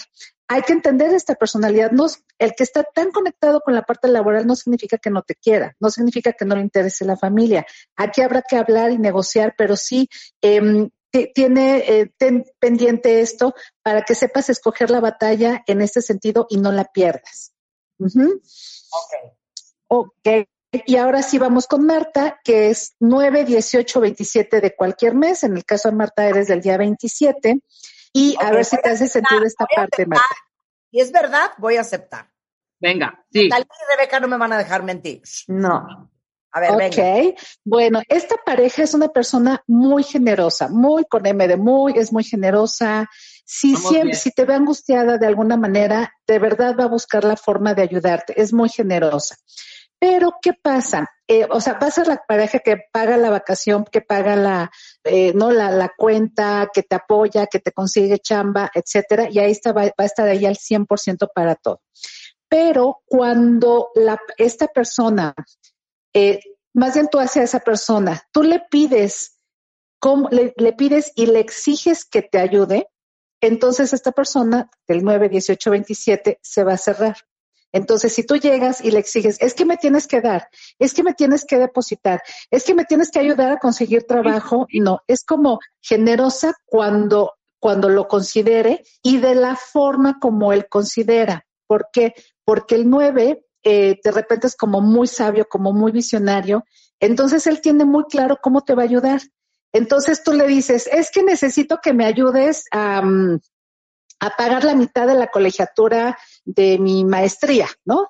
Pero si el 9, 9, 18, 27 no está, no siente que es por ahí, y a lo mejor te dice, ¿sabes qué? No, yo te voy a ayudar con, prefiero ayudarte con lo de tu carro, ¿no? Porque necesita, el carro lo necesitas, eso es urgente. Y, y sí te puedo apoyar con el carro. Pero si la otra persona dice, no, necesito que me apoyes con la maestría, pues ahora ni con el carro te ayudo, ¿no? A ver. ¿Sí te hace sentido, Marta? haberme descrito mejor. Yo doy, Clau, a manos llenas. Rebeca y Natalie. Sí. 100%. Absolutamente 100%, vamos muy a bien. Manos llenas. En el momento en que yo me siento abusada. Exacto. Como una me cierro y me retiro. Exactamente. Exacto. Esa es la palabra, abusada o que están faltando a su confianza, absolutamente. Sí, o que ya se están pasando. Claro. Ya vieron caminito fácil. Pero te voy a decir una cosa que es mucho más grave y que eso lo tiene que trabajar Marta. A pesar de los pesares, al final lo termina haciendo. ¿Sí? Sí, Entonces ahí... Perdóname, perdóname, lo termina Emperrada, diría Rulo. Emperrada. Emperrada de mala gana, de, de, oye, es que está abusando, pero ya depositó la lana, haz de cuenta. Ok, entonces ahí poner límites, Marta. Claudia, eres bruja. Miren, así es la numerología conductual. Por eso me encanta hablar de este tema porque nos abre puertas, nos ayuda como a develar ahí información bien importante. Claro si los cuentavientes quieren que les hagas su numerología personal así súper profundo o la de su pareja, ¿cómo te contactan? ¿Das clases? ¿Hay talleres individuales? Claro. Tenemos las sesiones individuales para el estudio individual. Son dos horas que me siento frente al Zoom para hablar de, de, todo lo que tiene que ver con tu fecha de nacimiento, la numerología de tu nombre y también la numerología de pareja, que puede estar tu pareja o no, para poder entender. Igual son dos horas hablando a profundidad y dándoles tips para sanar la, la relación, mejorar la comunicación, en fin. Y, eh, y bueno, me, todas las redes sociales me localizan Instagram, Facebook, Twitter y Quai eh, como numeróloga Claudia Sánchez. Y estoy empezando un, un taller padrísimo. Eh, se llama Los nueve códigos hacia la maestría personal. Va a ser un código un fin de semana al mes. Son tres horas el sábado, tres horas el domingo. Y en este primer código eh, que va a ser sábado 14 y domingo 15 de agosto, igual vía Zoom. Va a ser el primer código y se llama Mis Códigos de Nacimiento. Ahí vas a aprender esas seis horas completitas, cómo interpretar y entender la personalidad de alguien a través de su fecha de nacimiento, eh, cuáles son sus autosaboteadores, cómo se maneja con la autoridad, con la comunicación, con la pareja, etcétera. Y tenemos, eh, y obviamente va a ser vía Zoom, descuentos durante el mes de julio, cuentavientes, hay una como preventa, por decirlo así, con el 30% de descuento si, em, eh, si se inscriben durante el mes de julio. Nada más digan, vengo de Marta de Baile, soy cuentaviente, 30% de descuento para este taller, que son tres horas el sábado y tres horas el domingo, y es el primero. Y aquí cada mes vamos a ver más información, van a saber qué número de relación soy con cada pareja, con cada persona, eh, cómo se relaciona mi fecha de nacimiento con la fecha de nacimiento de mi familia, que eso te da unas respuestas impresionantes. Entonces, cada mes vamos a sacar información súper, súper interesante y este es el primer código, son nueve, nueve meses, un fin de semana al mes. Entonces pónganse en contacto, eh, pueden llamar al WhatsApp 55 34 51 24 67, es el WhatsApp que nos puede mandar información, o en numerologatv.com y en todas mis redes sociales, eh, Instagram, Facebook, Twitter y cual, eh, como numeróloga Claudia Sánchez, ahí estoy a sus órdenes. Sensacional. Clau, muchísimas gracias. Qué diversión haber hablado de esto hoy y qué miedo cómo eres tan atinado. Sí. Besos a todas, gracias a todo el equipo, un abrazo a todos los cuentavientes. Oigan, hablando de sentirse bien, hablando de la disciplina, hablando de las Olimpiadas, hablando de tener el cuerpo al tiro, ustedes saben que las células se degeneran por estrés. Y ya les había dicho que nuestras células tienen pues su ciclo vital, es diferente para cada tipo de célula, las de la piel, las del corazón, hasta los óvulos. Y resulta que estos procesos pueden sufrir lo que se conoce como estrés oxidativo cuando nos exponemos en exceso a los radicales libres, es decir, cuando fumamos mucho, le entramos de más a la copita, llevamos una dieta pésima y hasta por cosas que no son directamente nuestra culpa, como contaminantes en el aire o las infecciones. Esto puede hacer que las células se degeneren y que las nuevas células muten con daños en su estructura y material genético que pueden acabar en enfermedades como por ejemplo el cáncer. Entonces, por eso es tan importante cuidar hasta la última célula de nuestro cuerpo. Existe glutadose, eh, que es una fórmula líquida fácil de poner eh, dentro de sus hábitos diarios, tiene tres cosas muy importantes. Glutatión, acerola y zinc, que ayudan a hacer un detox, pero también a, impulsar la regeneración celular. Esto del detox celular es una maravilla porque te ayuda a evitar que tus órganos sufran de envejecimiento prematuro y a proteger nuestras células de daños. Pueden encontrar glutadose en Farmacia San Pablo, pero si no quieren salir de su casa pueden pedirlo en Amazon, lo venden en Mercado Libre o directamente en glutadose.mx. ¿Ok? Con esto hacemos una pausa. Regresando, no saben qué interesante conversación. Le preguntamos el otro día a nuestro padre de cabecera, el padre Raúl Martínez Arreortúa, que es eh, párroco de la parroquia de San Rafael Tlalmanalco, que si podíamos hablar con él con total apertura y libertad sobre el celibato sacerdotal. Y nos dijo que sí. Y de eso vamos a hablar regresando. Chamba, pareja, hijos, dinero, salud y los mejores especialistas de México y el mundo para ayudarte a convertirte en tu mejor versión. Escucha el podcast en martadebaile.com. Oigan, cuentavientes, como ustedes saben, yo soy migrañosa. Y por mí y por todos mis compañeros allá afuera, que hay muchos de ustedes que padecen de migraña, un dolor que no se le desea a nadie, es súper importante que hablemos del tema porque aparte 20 millones de mexicanos también sufren migraña y muchas veces creemos que la migraña es un dolor de cabeza súper fuerte y eso no es cierto.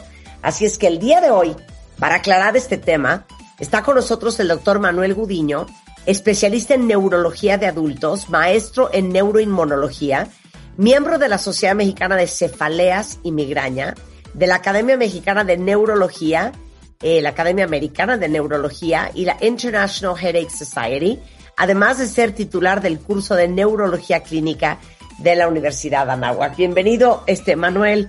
Ahora sí que eres de los dueños de las migrañas. Hola Marta, muchas gracias por la presentación. Eh, no sé si dueño, pero sí vemos bastante migraña en el consultorio. Y no lo pudiste haber dicho mejor, efectivamente hay más de 20 millones de mexicanos que padecen de esta enfermedad, más, más migrañosos que diabéticos. Horrendo, horrendo, horrendo. O sea, entre la náusea, el ciérrame las cortinas, el nadie haga ruido, el quiero vomitar, el estoy hablando casi casi en lenguas, es espantoso. Pero explica una cosa, Manuel. ¿Cómo sabes que lo que tienes es migraña y no un dolor de cabeza súper fuerte? Eso es una excelente pregunta. Primero que nada, debemos de acudir al especialista en dolores de cabeza, que somos los neurólogos. Y tengo referencia a esto porque más del 65% de las personas que padecen de dolores de cabeza no asisten a una consulta porque consideran su dolor de cabeza normal, cuando lo normal es no tener dolores de cabeza. Y solamente 5% de las personas que acuden a valoración médica lo hacen con un neurólogo. Es importante que sea un neurólogo porque para hacerte, no hacerte el cuento tan largo, existen más de 350 tipos de dolores de cabeza. Cada uno de ellos tiene diferentes características y obviamente eso va a ser el diagnóstico y el tratamiento. Para contestar tu pregunta de manera puntual, la migraña es solamente uno de esos 350 tipos de dolores y tiene características que la hacen especial. Por ejemplo, generalmente el dolor es unilateral, es decir, de un lado de la cabeza, pero una característica importante es que durante el ataque puede migrar de lado, se puede ir hacia el otro lado o interataques al ataque siguiente puede empezar en el lado contralateral al que inició. Se puede hacer de toda la cabeza también. El paciente generalmente dice que le late un corazón dentro de la cabeza.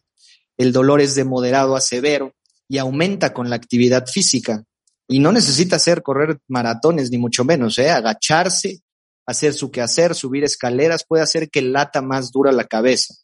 Y obviamente los síntomas no dolorosos que ya mencionaste, la náusea, el vómito, que les moleste el ruido, que les moleste la luz, algunos les molestan los olores, entre algunas otras muchas cosas. Claro. Entonces, para que ustedes no se confundan de, ay, no, es que es un dolor de cabeza espantoso, si viene acompañado de esas otras cosas, puede ser que sea una migraña. Ahora. Es correcto tenemos que abrir una subdivisión, Manuel. Así es, la migraña. Auras. Exactamente. La migraña es como hablar en general. La migraña también la podemos dividir en migraña con y sin aura. Solamente un tercio de los pacientes que sufren de migraña van a presentar aura y el 90% de ellos presentan un aura visual, con lo que nosotros llamamos fenómeno de fortificación el paciente empieza a ver como lucecitas, como triangulitos que generalmente aparecen en la visión temporal, es decir, hacia los lados, y que va creciendo. O inclusive a veces ven un escotomo, un punto borroso, como si estuvieran viendo a través de un vidrio esmerilado, y que va creciendo poco a poco hasta que puede obstruir inclusive completa la visión. Bien puede ser de un ojo. Mi aura es volteo para arriba y veo como como un halo de agua, como cuando en un, en un agua calmada tiras una piedra que se hacen esas ondas, veo una onda así como fuera de foco. Ese es, ese es mi cue de, uy, ahí viene la migraña. Y ahí es donde me tomo la pastilla. Excelente. De hecho, eso que dijiste, el cue, es, es muy correcto porque en la mayoría de los pacientes antecede el aura al dolor de cabeza y eso puede hacer que tomen la pastilla rápido porque mientras más rápido se tome el tratamiento abortivo, menos eh, duración tendrá el dolor y menos intensidad. Pero ahorita que dices el aura, el, aura visual no es la única manifestación. También los pacientes pueden sentir adormecimiento en brazos, alrededor de la cara, o inclusive también pueden tener arresto del lenguaje. Tú me comentabas hace ratito que, que también algo similar a esto te pasa, en donde el paciente quiere hablar y no encuentra las palabras o se le cruzan las palabras. Y estos tres que acabo de mencionar son las auras más frecuentes. Generalmente el aura en la mayoría de los pacientes dura de cinco minutos a una hora.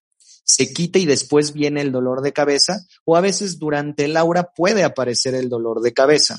Es importante decirte que no, no es necesario que aparezca el aura para decir que el paciente tiene migraña, ¿eh? Hay que acordarnos que es con y sin aura. Y solamente, repito, un tercio de los pacientes con migraña tienen aura. Ahora, dime otra cosa. Hay disparadores que si llevas normalmente mucho tiempo con migrañas y pones atención, logras deducir qué te dispara la migraña. Pero normalmente, ¿cuáles son? Esto que acabas de decir también es muy importante. Son disparadores, no causas. Y hay algunos que hoy por hoy consideramos no disparadores, sino ya síntomas premonitorios de la migraña. Tú iniciaste diciendo muy bien que esto es una enfermedad, no solo un dolor y como enfermedad tiene diferentes fases. La primera fase de ella se llama premonitoria y ahí el paciente puede tener síntomas como cambios de humor, bostezos frecuentes, insomnio, craving o antojo por algunos alimentos y que en este, por ejemplo, de, ay, me comí el chocolate, quizás el chocolate fue mi disparador, aunque si nos vamos, si somos más juiciosos, al paciente se le antojó, se le antojó quizás antes este chocolate y le echamos la culpa a ello. Eh, entonces te decía, es una serie de síntomas premonitorios que ya nos está avisando que va a venir el dolor. Es muy cuestionable también estos disparadores porque son diferentes para cada una de las personas. Se habla mucho del vino, de los taninos del vino tinto, por ejemplo. Se habla mucho de algunos alimentos, del insomnio, de los ayunos prolongados. Pero muy interesante, y, tú que, que eres paciente migrañosa, no me dejarás mentir, no siempre que pasan estos factores, tú desencadenas un dolor de cabeza. Y esto es porque como la migraña es una enfermedad, es una enfermedad cíclica. Hay un punto de tu cerebro en donde el, cerebro está preparado para generar dolor y en algún momento con alguno de estos gatillos se dispara.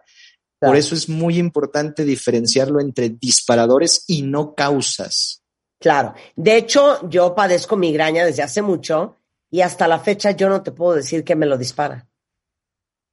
eso también es muy, muy usual. Cuando, por ejemplo, ahorita que me dices esto, nosotros en la consulta instruimos a los pacientes a que hagan un calendario de sus dolores de cabeza. Justamente cuando lo tienen, antes qué consumieron, qué hicieron durante el dolor de cabeza. Esto nos ayuda a nosotros a hacer diagnósticos de migraña crónica, por ejemplo, otro gran problema eh, en donde se define por la frecuencia de los dolores de cabeza, no por el tiempo. Y, el calendario nos ayuda a identificar factores desencadenantes, a identificar frecuencia de los dolores de cabeza, síntomas acompañantes, etcétera, etcétera. Claro. Ahora, yo creo que de los peores errores que uno comete es decir, no, no me voy a tomar nada, voy a esperar a que se me pase. Explica cómo es la evolución. Así es. De hecho, es muy frecuente que se aguanten de no, este dolor es tranquilo, mejor me lo aguanto porque no me gusta tomar medicamentos. Y como bien dijiste, es el peor error que puede ocurrir, porque el cerebro, una vez que se empieza a dar el dolor, se liberan diferentes neurotransmisores que estimulan a las neuronas que se encargan de generar el dolor. Si nosotros dejamos que ese dolor se siga estimulando después de una a dos horas, las segundas y terceras neuronas, que por decirlo de manera sencilla son neuronas profundas en el cerebro, quedan sensibilizadas y estas mismas producen dolor en ausencia del primer estímulo que generó el, dolor inicial. Entonces, si no trato yo el dolor al inicio, el cerebro solito va a producir y a generar el dolor. Y esto es uno de los principales factores cronificadores de la migraña. Es decir, si no trato el dolor de manera rápida, mi mismo cerebro va a seguir generando dolores y el problema va a empeorar hasta ser una migraña crónica, migrañas de alta frecuencia. Claro, entonces cura no hay, hay control. Exactamente. Desgraciadamente a la fecha no tenemos una cura, pero sí tenemos medicamentos muy buenos para tratar de disminuir la frecuencia y la intensidad de los dolores de cabeza. Y hoy por hoy vivimos una de las épocas doradas, por decirlo de una forma, en migraña, porque tenemos muchos medicamentos nuevos, terapias ya dirigidas a la fisiopatología de la migraña, eh, con el advenimiento de los monoclonales para migraña, por ejemplo, y muchos tratamientos también nuevos abortivos. Y, y haciendo un paréntesis rápido, estas dos cosas son muy importantes, Marta.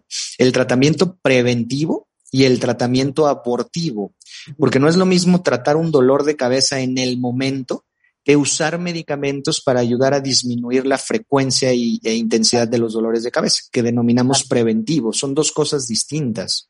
Claro. Y obviamente no les vamos a dar la lista de todos los chochos y todos los tratamientos porque no queremos que se vayan a enchochar, que es algo típico que hace la gente que padece el dolor de cabeza. Se meten cuánta cosa van encontrando, cuánta la cosa les recomienda la amiga, la tía, la prima y este se sobremedican luego ya ni efecto te hacen, entonces es muy importante que consulten a, su neurólogo y ahorita les voy a dar el teléfono también del doctor Manuel Gudiño, que es especialista en migrañas. Pero, ¿dónde hay más información sobre este tema? La Asociación Mexicana de Cefaleas y Migrañas, que es nuestra asociación de dolores de cabeza, en su página de AMSEMIG, ahí pueden encontrar información para pacientes también pueden encontrar información en la Sociedad Internacional de Cefaleas, ahí en inglés, hay algunos textos en español. Importante, no solo es para médicos, también es para pacientes. Y también hay muchas asociaciones ahora en las redes sociales, en Facebook, en donde hay gente que se encarga de esto. En Estados Unidos también hay uno que se llama Migrant Foundation, en donde son puros pacientes e inclusive hacen congresos para pacientes, para que se enteren desde el punto de vista de ustedes, qué es lo que tienen que hacer, a dónde tienen que acudir, con quién. Hay muchísima información disponible. Y hay otra página que se llama Migraña Cero. También es Migraña Cero. Eh, y es una comunidad de mujeres en las que van a tener información sobre las migrañas. Porque aparte, ¿quién padece más de migrañas? ¿Mujeres que hombres? Así es, en una proporción de tres a uno, es decir, tres mujeres por cada hombre. Y también muy importante, la discapacidad que produce la migraña afecta mucho más a mujeres que a hombres. Entonces sí, mayoritariamente es de mujeres. Yo creo que es esta familiar. Fíjate que mi familia lo tiene mi hermana, yo y uno de mis hermanos hombres. Pues, ¿qué crees, Marta? No es que tú creas, es una enfermedad hereditaria. Hoy por hoy existen más de 40 genes relacionados a, la migraña. Y efectivamente, en un 80% más o menos, un, un, paciente que tiene migraña tiene algún familiar en primer grado que también la padece. Entonces, sí tiene un contexto genético importantísimo. Claro. Entonces, toda la información ya les dio los contactos eh, el doctor eh, Manuel Dudiño o en la página de Migraña Cero. Acuérdense, no se automediquen, vayan a consultar al especialista y el dueño de la migraña son los neurólogos especialistas en migrañas y cefaleas. Entonces, ¿dónde te encuentran a ti, Manuel? ¿Dónde das consulta? Yo estoy en el Hospital Star Médica de Lomas Verdes. Y en mis redes sociales me pueden encontrar en Instagram, en Facebook y en Twitter como Doctor Manuel Gudiño. Ok, sensacional. Manuel, un abrazo. Muchísimas gracias. Gracias a ti, Marta. Cuídate mucho. De lunes a viernes, los mejores especialistas, los mejores contenidos. Ciencia, salud, amor, dinero. El mejor camino para llegar a tu mejor versión. Escucha el podcast en martadebaile.com. Estamos de regreso en W Radio y ya saben que tenemos en este programa nuestro padre de cabecera, que es el padre Raúl Martínez Arreortúa licenciado en Sociología por la Ibero, maestro en Pastoral Urbana por la Universidad Lumen Gentium, presidente del Secretariado Social Mexicano y párroco en la parroquia de San Rafael Talmanalco. La última vez que hablamos con el padre, le preguntamos que si nos podía explicar todo sobre el celibato sacerdotal. Buenas tardes, padre, ¿cómo está? Qué gusto, Marta, saludarte con mucho cariño. Igualmente, muy bien. Cuidándonos con este cambio de semáforo. Si ustedes tienen preguntas, mándenmelas por Twitter. Se las voy a preguntar al padre al ratito. Ahora que nos explique qué es el celibato clerical o el celibato sacerdotal. ¿Ok? Mira, este, eh, Marta, yo por, por respeto a los radioescuchas y a tus espacios que para mí se me hace que, miran este programa por la seriedad de los, de, los temas que se tocan. Quisiera colocar este, cuatro presupuestos que para mí son importantes antes de entrar al tema. Creo que hoy hemos caído en una cultura donde pareciera ser que lo privado se hace público y entonces es la noticia que más llama la atención. Entonces hay que tener mucho cuidado en que este programa, por la seriedad que yo he visto y de los temas que se tocan, no vayamos a caer en un amarillismo, porque este tema exige de veras mucho respeto y mucha responsabilidad por la parte que vamos a tocar. Primer presupuesto, ¿verdad? Tener cuidado de cómo manejar lo privado en lo público, ¿no? Porque hoy parece ser que nos interesa más saber lo privado por morbosidad que por de veras por conocimiento. Primera premisa. Segunda premisa, yo no soy especialista en el tema y creo que podría haber gente muy especialista en estos temas. Sin embargo, creo que podemos dar nuestra, nuestra aportación, nuestro punto de vista y por supuesto que habrá gente especializada que se podría ampliar y tocar específicamente el tema. Tercera eh, premisa. El, el tema es un tema serio, que creo que es un tema que nos convoca a toda la sociedad, porque implica cambios de transformación social, cultural y sobre todo responder al mundo actual. Y cuarto, es, un, es poco el tiempo y trataremos de dar respuesta a lo que se pueda en este momento. Quiero colocar esas premisas porque eso nos va a dar la posibilidad de no conflictuarnos y que todos los radioescuchas estén contentos con lo que vamos a tocar en este punto. Sensacional. Entonces, eh, aclarado eso, padre, ¿qué es el celibato clerical? Bueno, el celibato es una opción de vida libre que la iglesia lo ha puesto como una norma para poder vivir y poder consagrar la vida plena al servicio de la comunidad. Quiero aclarar en palabras del Papa Francisco que no es un dogma, ¿verdad? Es una norma de la Iglesia y que ha tenido un proceso histórico muy importante en el cual se ha ido respondiendo según a las realidades sociales, culturales, políticas y tal vez hasta económicas que en su tiempo se fueron presentando.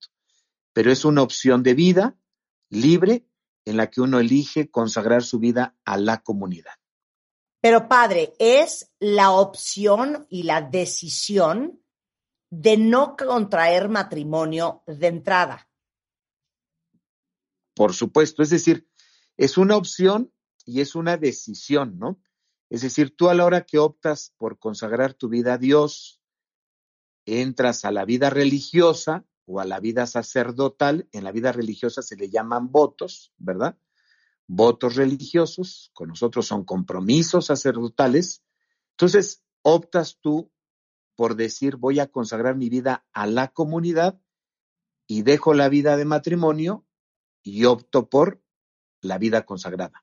Pero también yo creo que cualquiera bautizado, cualquier laica, cualquier laico, sin necesidad de entrar a una institución religiosa, ya sea para la vida religiosa o para la vida sacerdotal, yo creo que también puede ser una opción de vida de cualquier persona que ha decidido consagrar su vida como laico, como laica, de tiempo completo a la evangelización.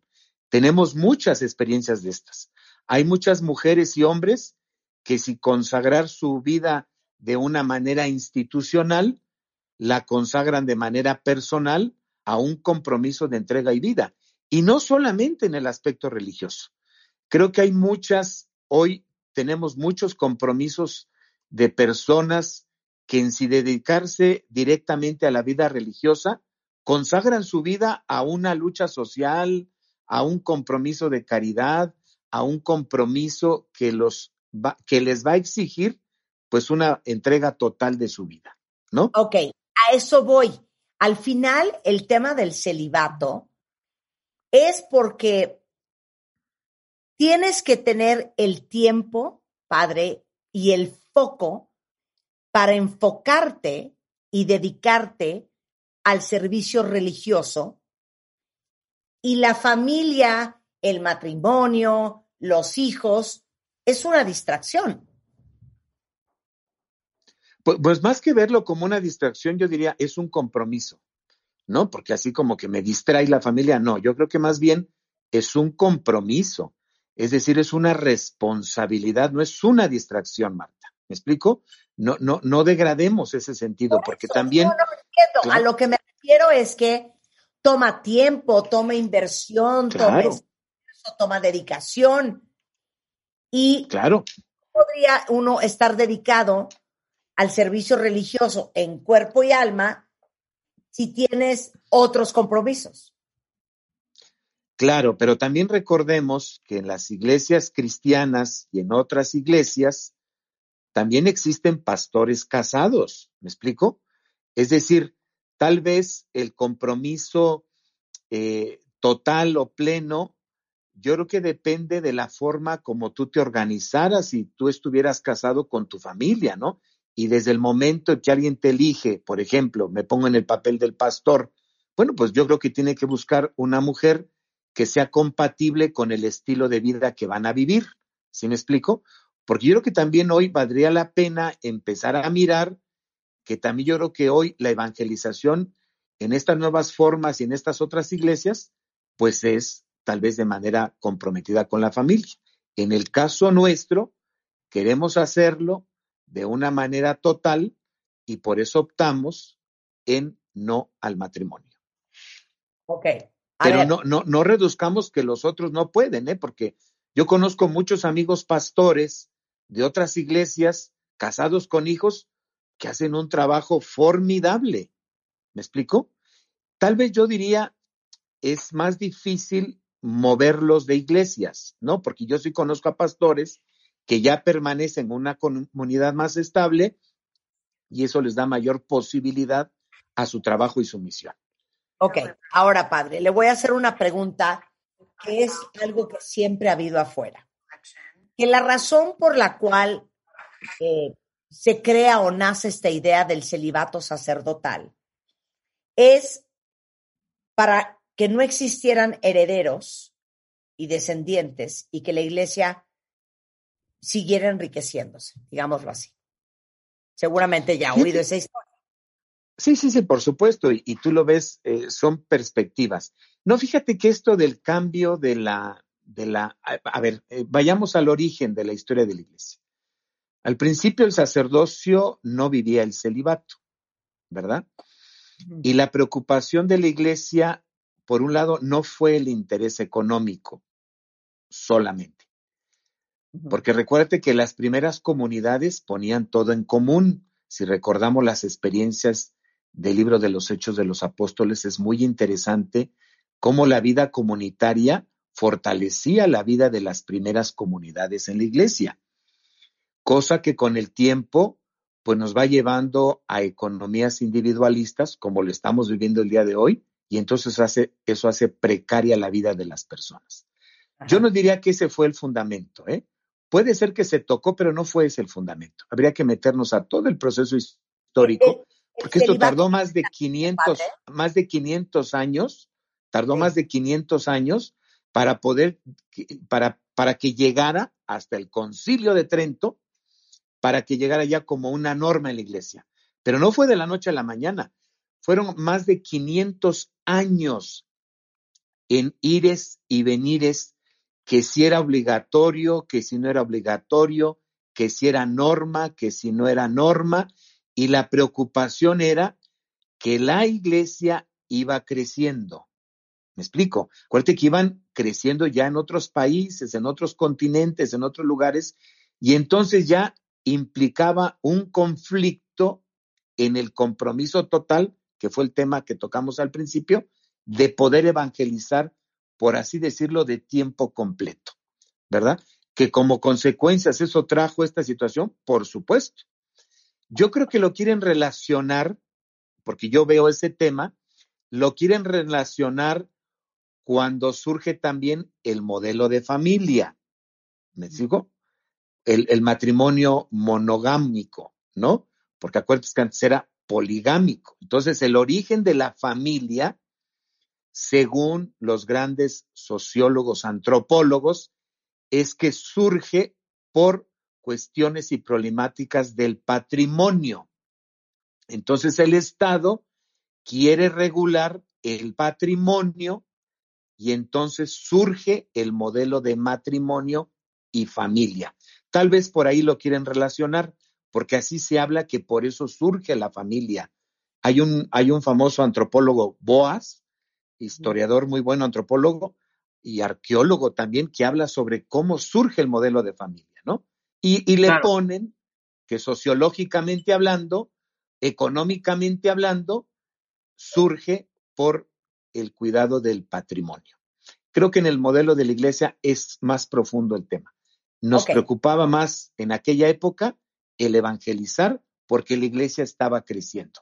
Yo creo que si la iglesia estaba creciendo, yo creo que no existían problemas económicos, ni mucho menos de heredar a alguien. Ok, ¿viene el celibato en la Biblia? ¿Viene el celibato en la Biblia? Explícitamente no, pero sí hay momentos donde dice Jesús, los que estén casados, como si no lo estuvieran, ¿verdad? Es decir, hay, hay interpretaciones que Jesús da, por supuesto que se toca, pero no explícitamente como tal. Recuerden que la Biblia es muy importante a la hora que hagamos una lectura. Eh, la Biblia hay que ubicarla en su contexto para saber el pretexto del texto. ¿Sí me explico? Es decir, la Biblia se escribe en una cierta época, en un cierto tiempo, existe un contexto social, político, económico, cultural.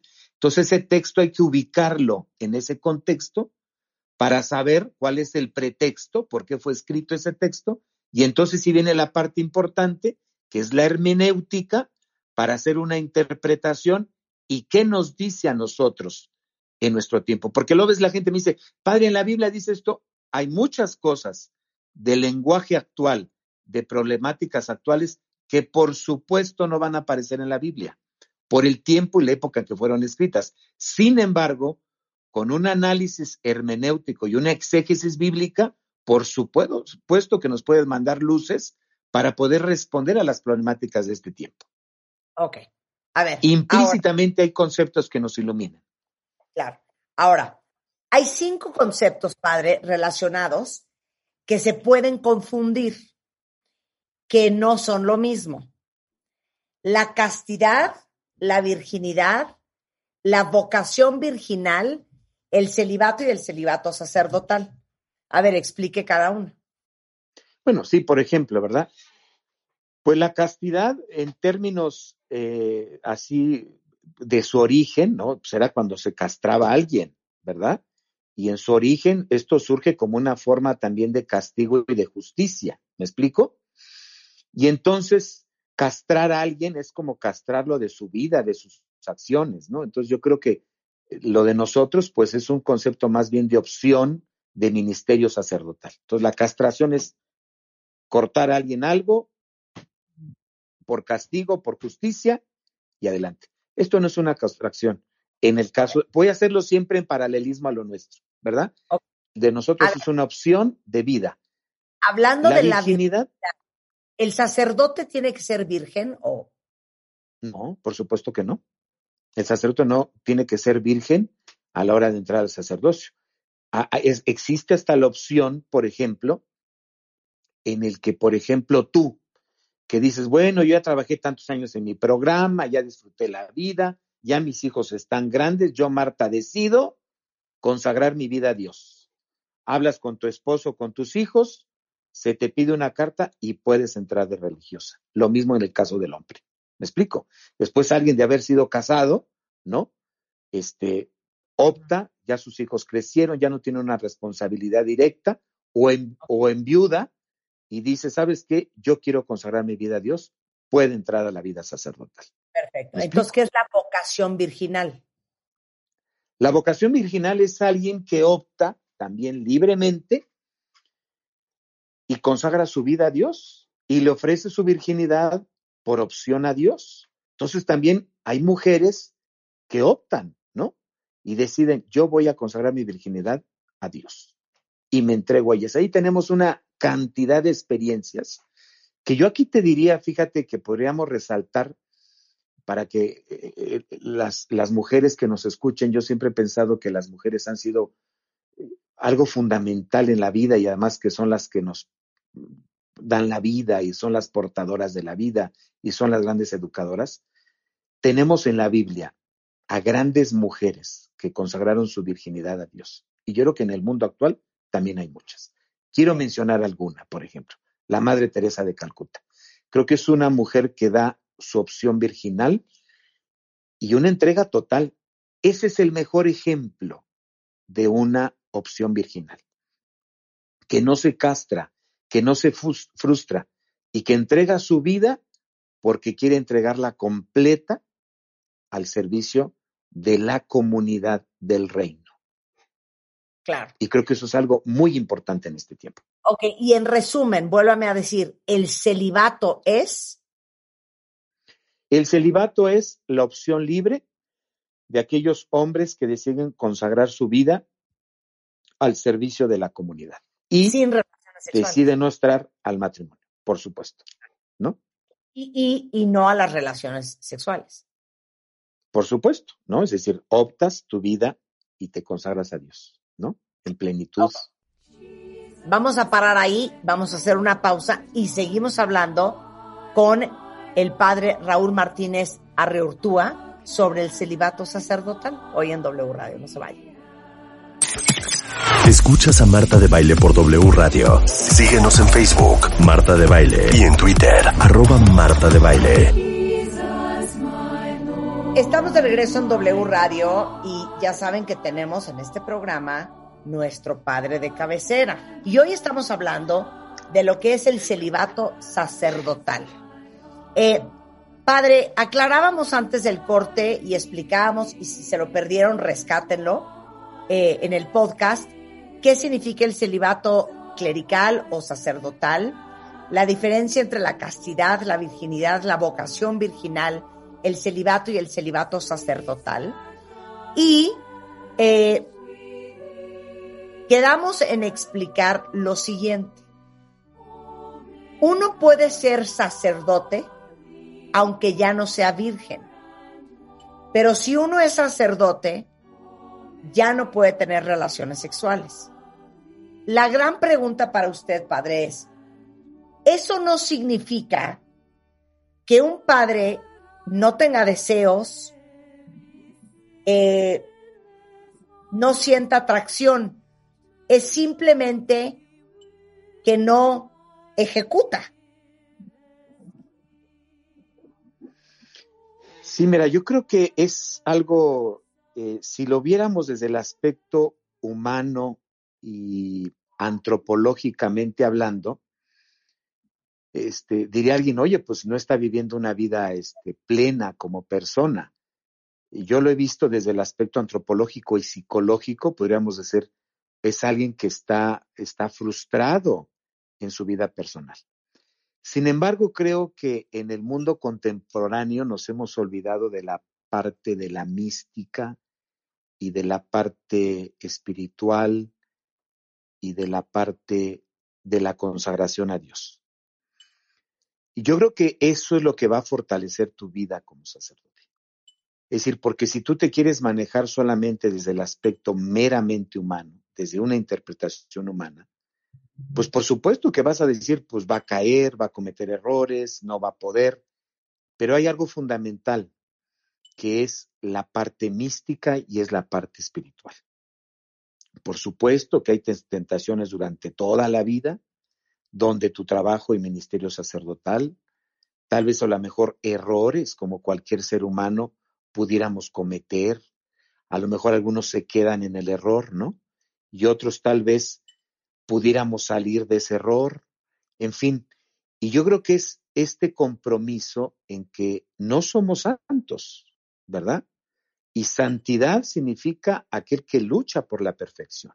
Entonces yo creo que es válido tal vez cuando alguien se equivoca, comete errores, no lo estoy justificando, pero sí es una lucha permanente para tú mantenerte fiel a esta opción de vida que tú libremente has elegido como es el celibato.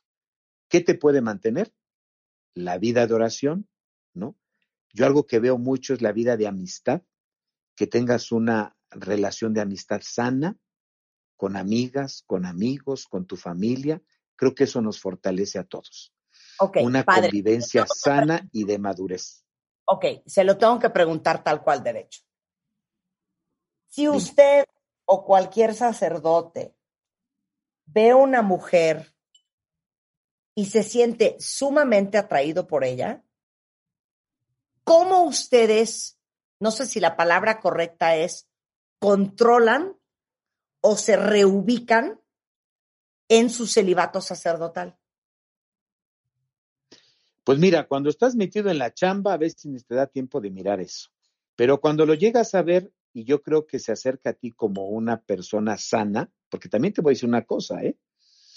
Hay personas que tal vez se acerquen a ti con una doble intención, ¿verdad? Y yo creo que tú en el momento te puedes dar cuenta. Y yo creo que eso nos puede pasar a cualquiera, aún en la vida, ustedes como casados, hombres y mujeres. Por supuesto que hay personas que se van a acercar contigo con una doble intención, ¿no? Y tú en ese momento te das cuenta. Yo creo que aquí se trata de la experiencia que tú tengas en tus relaciones, porque en ese momento tú tienes que frenar si sabes que esto no te va a llevar a un buen término, ¿no? Pero más bien aquí no se trata si manejas o no manejas tus, tus, ¿cómo me dijiste tú? ¿Cuál fue tu término? Tus, este... ¿Deseos? Tus deseos, ¿no? Yo creo que más bien aquí es esa, tu atracción, más bien yo creo que aquí es ese conocimiento de cuando hay relaciones sanas que te ayudan a crecer y cuando tú sabes que hay relaciones que te pueden hacer tropezar, ¿no? O simplemente relaciones que no van a favorecer a tu vida personal. Pero eso yo creo que es un tema que no solamente es en la vida consagrada al sacerdocio, también recuerden que ustedes, los que optan por la vida matrimonial, pues hoy en este tiempo es una cultura fuerte, ¿no? Del engaño, del no ser fiel a la vida matrimonial. Tú me di, yo te diría, ¿no? Oye, Marta, ¿tú cómo controlas en no serle infiel a tu esposo? ¿Me explico? Con tantas personas que te relaciones. No es algo de que es de control, es algo de intuición, es algo de sabiduría, es algo de experiencia de la vida y sobre todo es algo de opción de vida. Tú optaste vivir casada y en matrimonio, hay que vivirlo porque eso te hace pleno y te hace ser feliz. Tú optaste ser sacerdote, esto no implica de que no puedo controlar, no, es un compromiso de vida y entonces te lleva a buen término lo que tú has elegido. Por eso, pero a lo que voy es que eh, yo creo que una de las principales falacias y, falsas creencias es que la gente cree que porque ustedes son sacerdotes, no sienten o no ven o, o, no les gusta o no tienen atracción y no tienen deseo. Es que sí lo tienen, pero están enfocados en otra cosa. Claro, estás comprometiendo tu trabajo cotidiano, en la vida real, en tu trabajo. Y fíjate que es padre cuando tú logras, y por eso yo creo que hoy, Marta, ante tantas problemáticas de escándalos de los sacerdotes, creo que hoy el tema central para evitar ese tipo de cosas es que el mundo, es decir, estamos no solamente en un cambio de época, sino que estamos no solamente estamos en una época de cambios, sino que estamos en un cambio de época. Y hoy, porque existen más los medios de comunicación como ahorita, la gente se entera de más cosas, ¿no? De, información, pero también la cultura ha cambiado, también hoy la sociedad ha cambiado.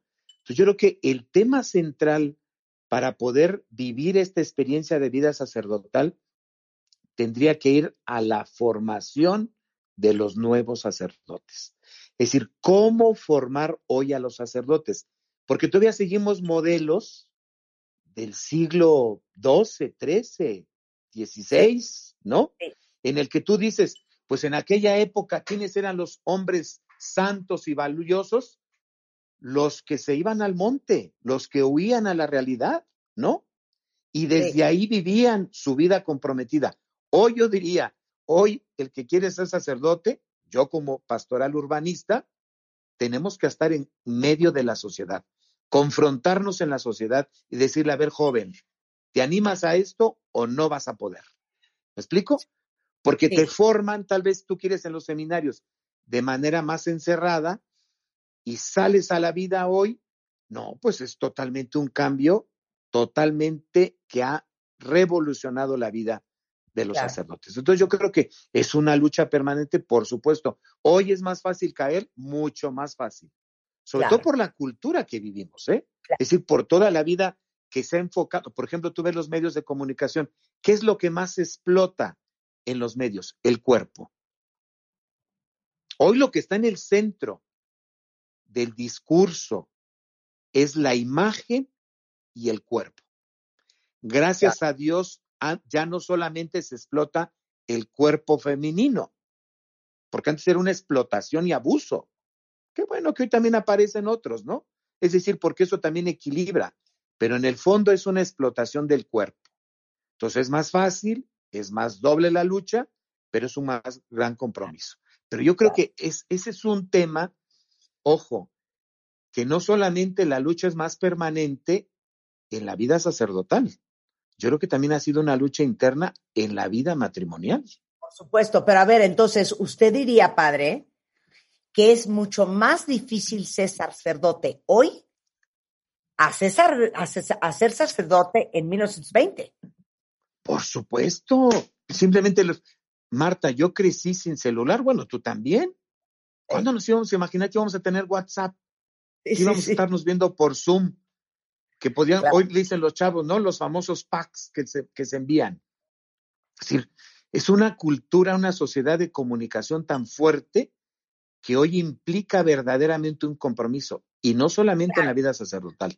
Vivimos la época de mayor divorcios y separaciones de matrimonios. Sí. O sea, lo que está diciendo es que la vida, las tentaciones la gratificación inmediata, la satisfacción express es mucho más fácil en el 2021 que lo era en 1910. Por supuesto, ¿no? A ver, padre, eh, Víctor aquí dice,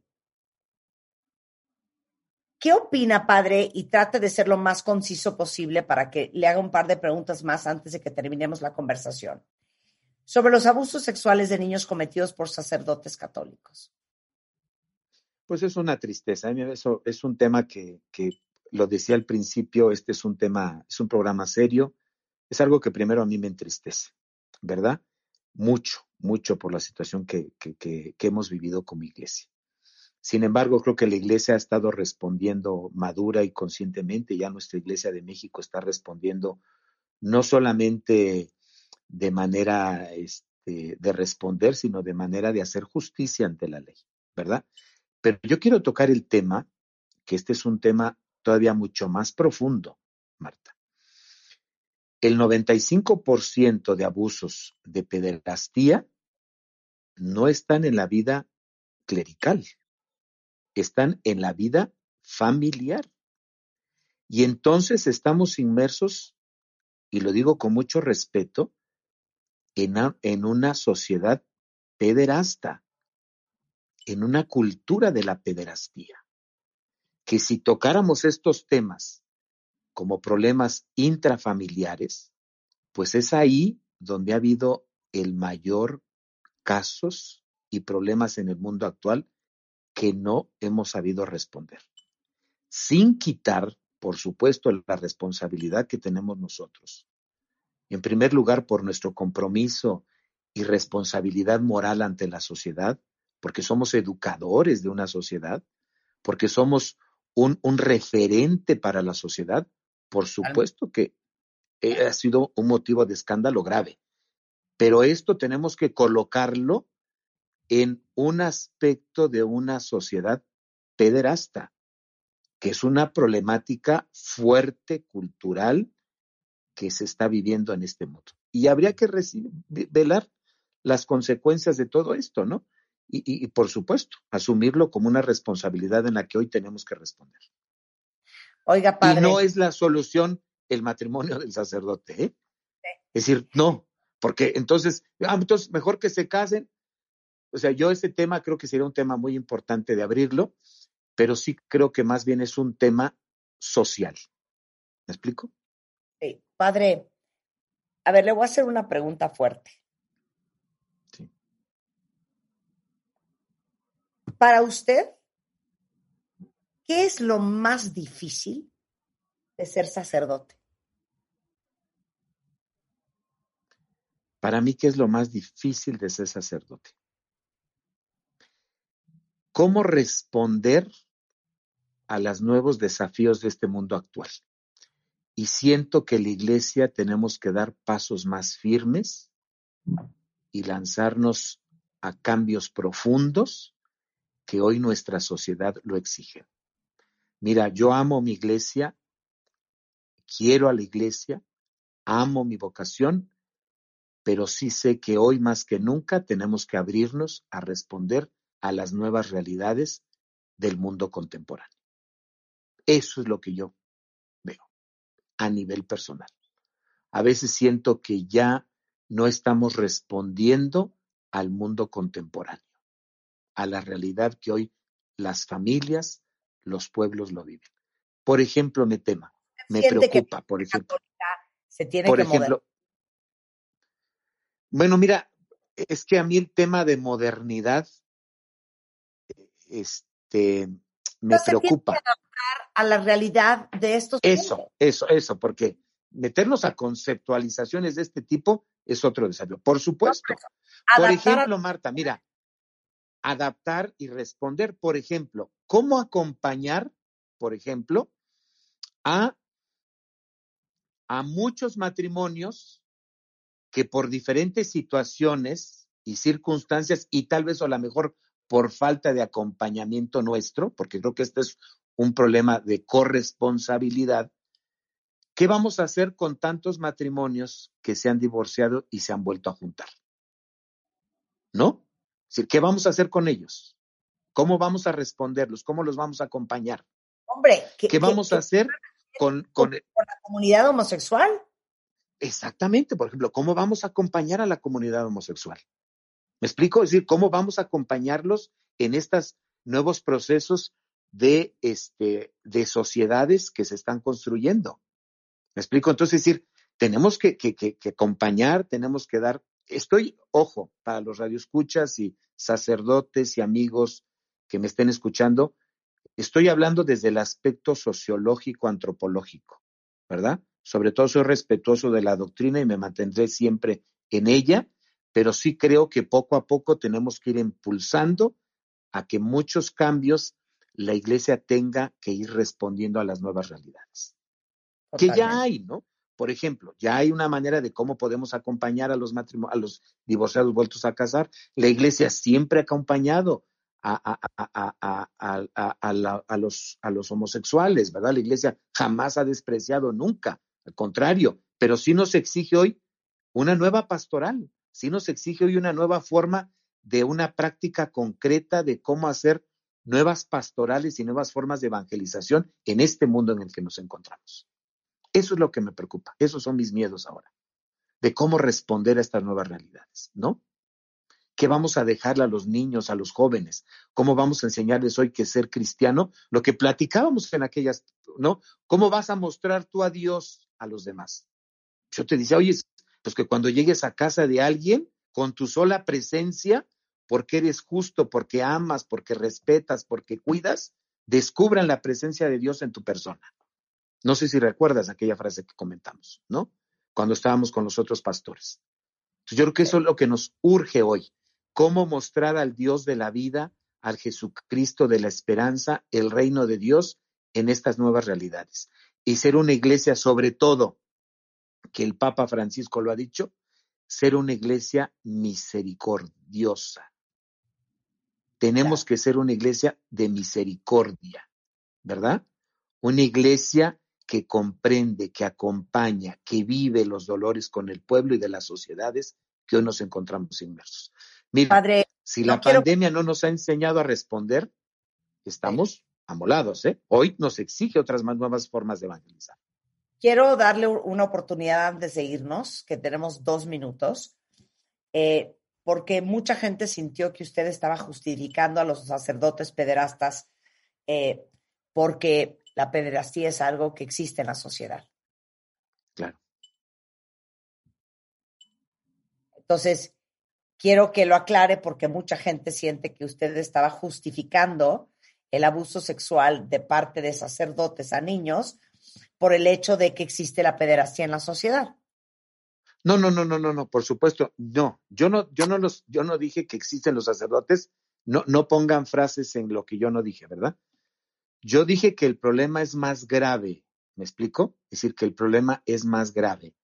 Que estamos en una. Más grave no significa que es grave que suceda. Ah, no, por supuesto. No, no, no, no, no. Y es algo en el que todos tenemos que combatir y la Iglesia Católica en este momento lo está haciendo, ¿no? Y se está cumpliendo con cumplir la ley y si un sacerdote ha cometido ese delito, es detenido, tiene que pagar su culpa y se tiene que hacer justicia. ¿Me explico? Y por supuesto que se tiene que hacer. Y la iglesia, ya desde el Papa Francisco, jamás se va a permitir el ocultar o el poder este, defender o esconder a un sacerdote que ha cometido un delito. Es un delito, mira, un pecado se perdona, un delito se paga. ¿Me explico? Este es pecado y es delito. Se tiene que hacer justicia, por supuesto. Pero, ojo, entrémosle a la justicia de esta sociedad que ha sido también cómplices en las familias de las situaciones que estamos viviendo. 100%. Padre, es un placer hablar con usted. Muchísimas gracias de verdad por esta conversación. El padre eh, Raúl Martínez Arreortúa tiene Instagram y es Raúl-Arreortúa por si lo quieren seguir. Le mando un gran abrazo, padre. Muchísimas gracias de verdad este, por estar con nosotros el día de hoy y por siempre eh, enseñarnos eh, un lado diferente del que conocemos. Muy bien. Un abrazo. Cuídese mucho. Oigan, antes de irnos cuentavientes, eh, queríamos decir, Rebeca y yo, francamente les digo una cosa, ¿no les parece que el sexo está un poquito sobreestimado? ya, ya, ya basta, ¿no? Ya basta. Ya, ya basta, hombre. Esas cosas de, ay, ya llevamos cuatro días y no me has dado tantito. Güey, ¿se pueden tranquilizar? No les va a pasar nada. Hombres, dejen de presionar a sus mujeres. Mujeres también. Eh, exacto. resulta que las mujeres ya muy, uy, no. Y yo insisto, qué delicia también ha de ser ser monja, ¿eh? Otra, imagínate, yo sería feliz haciendo rompope galletitas, rece y rece, rece y rece. Y haciendo. No tenemos que maquillar, no, no, nos ponemos lo mismo todos los días, la pasamos rezando, haciendo. Si quieres te pones brasil, si no, no. Si quieres te pones calzón, si no, no. Ni quien se note con el hábito. 100%. No hay que tener sexo. O sea, está buenísimo. ¿no? ser monja. Con esto estamos de regreso mañana en punto de las 10. Nos vemos el resto de la tarde en redes sociales. Y hoy, déjenme decirles que voy a hacer un Instagram Live en MD arroba digo, perdonen, arroba MD Hairtech, que es la cuenta de mi línea de shampoos, en donde voy a explicarles la magia detrás del shampoo y del body wash de hombres, que sé que muchos están vueltos locos y felices. Hoy, 8 en punto de la noche, en arroba MD Hairtech, en Instagram. ¿Vas a a, a Spider-Man, la gran barba, para que sea como tú? Tu co-conductor en esto, porque pues es... Exacto, Spider-Man va a ser mi co-conductor, entonces no se vayan a perder este live, arroba MD 8 en punto de la noche hoy en Instagram. Adiós. Desde México hasta Argentina, desde España hasta Colombia, desde Los Ángeles hasta Nueva York, los mejores especialistas de todo el mundo para hacerte la vida más fácil. No te pierdas los mejores contenidos en nuestro podcast en martadebaile.com.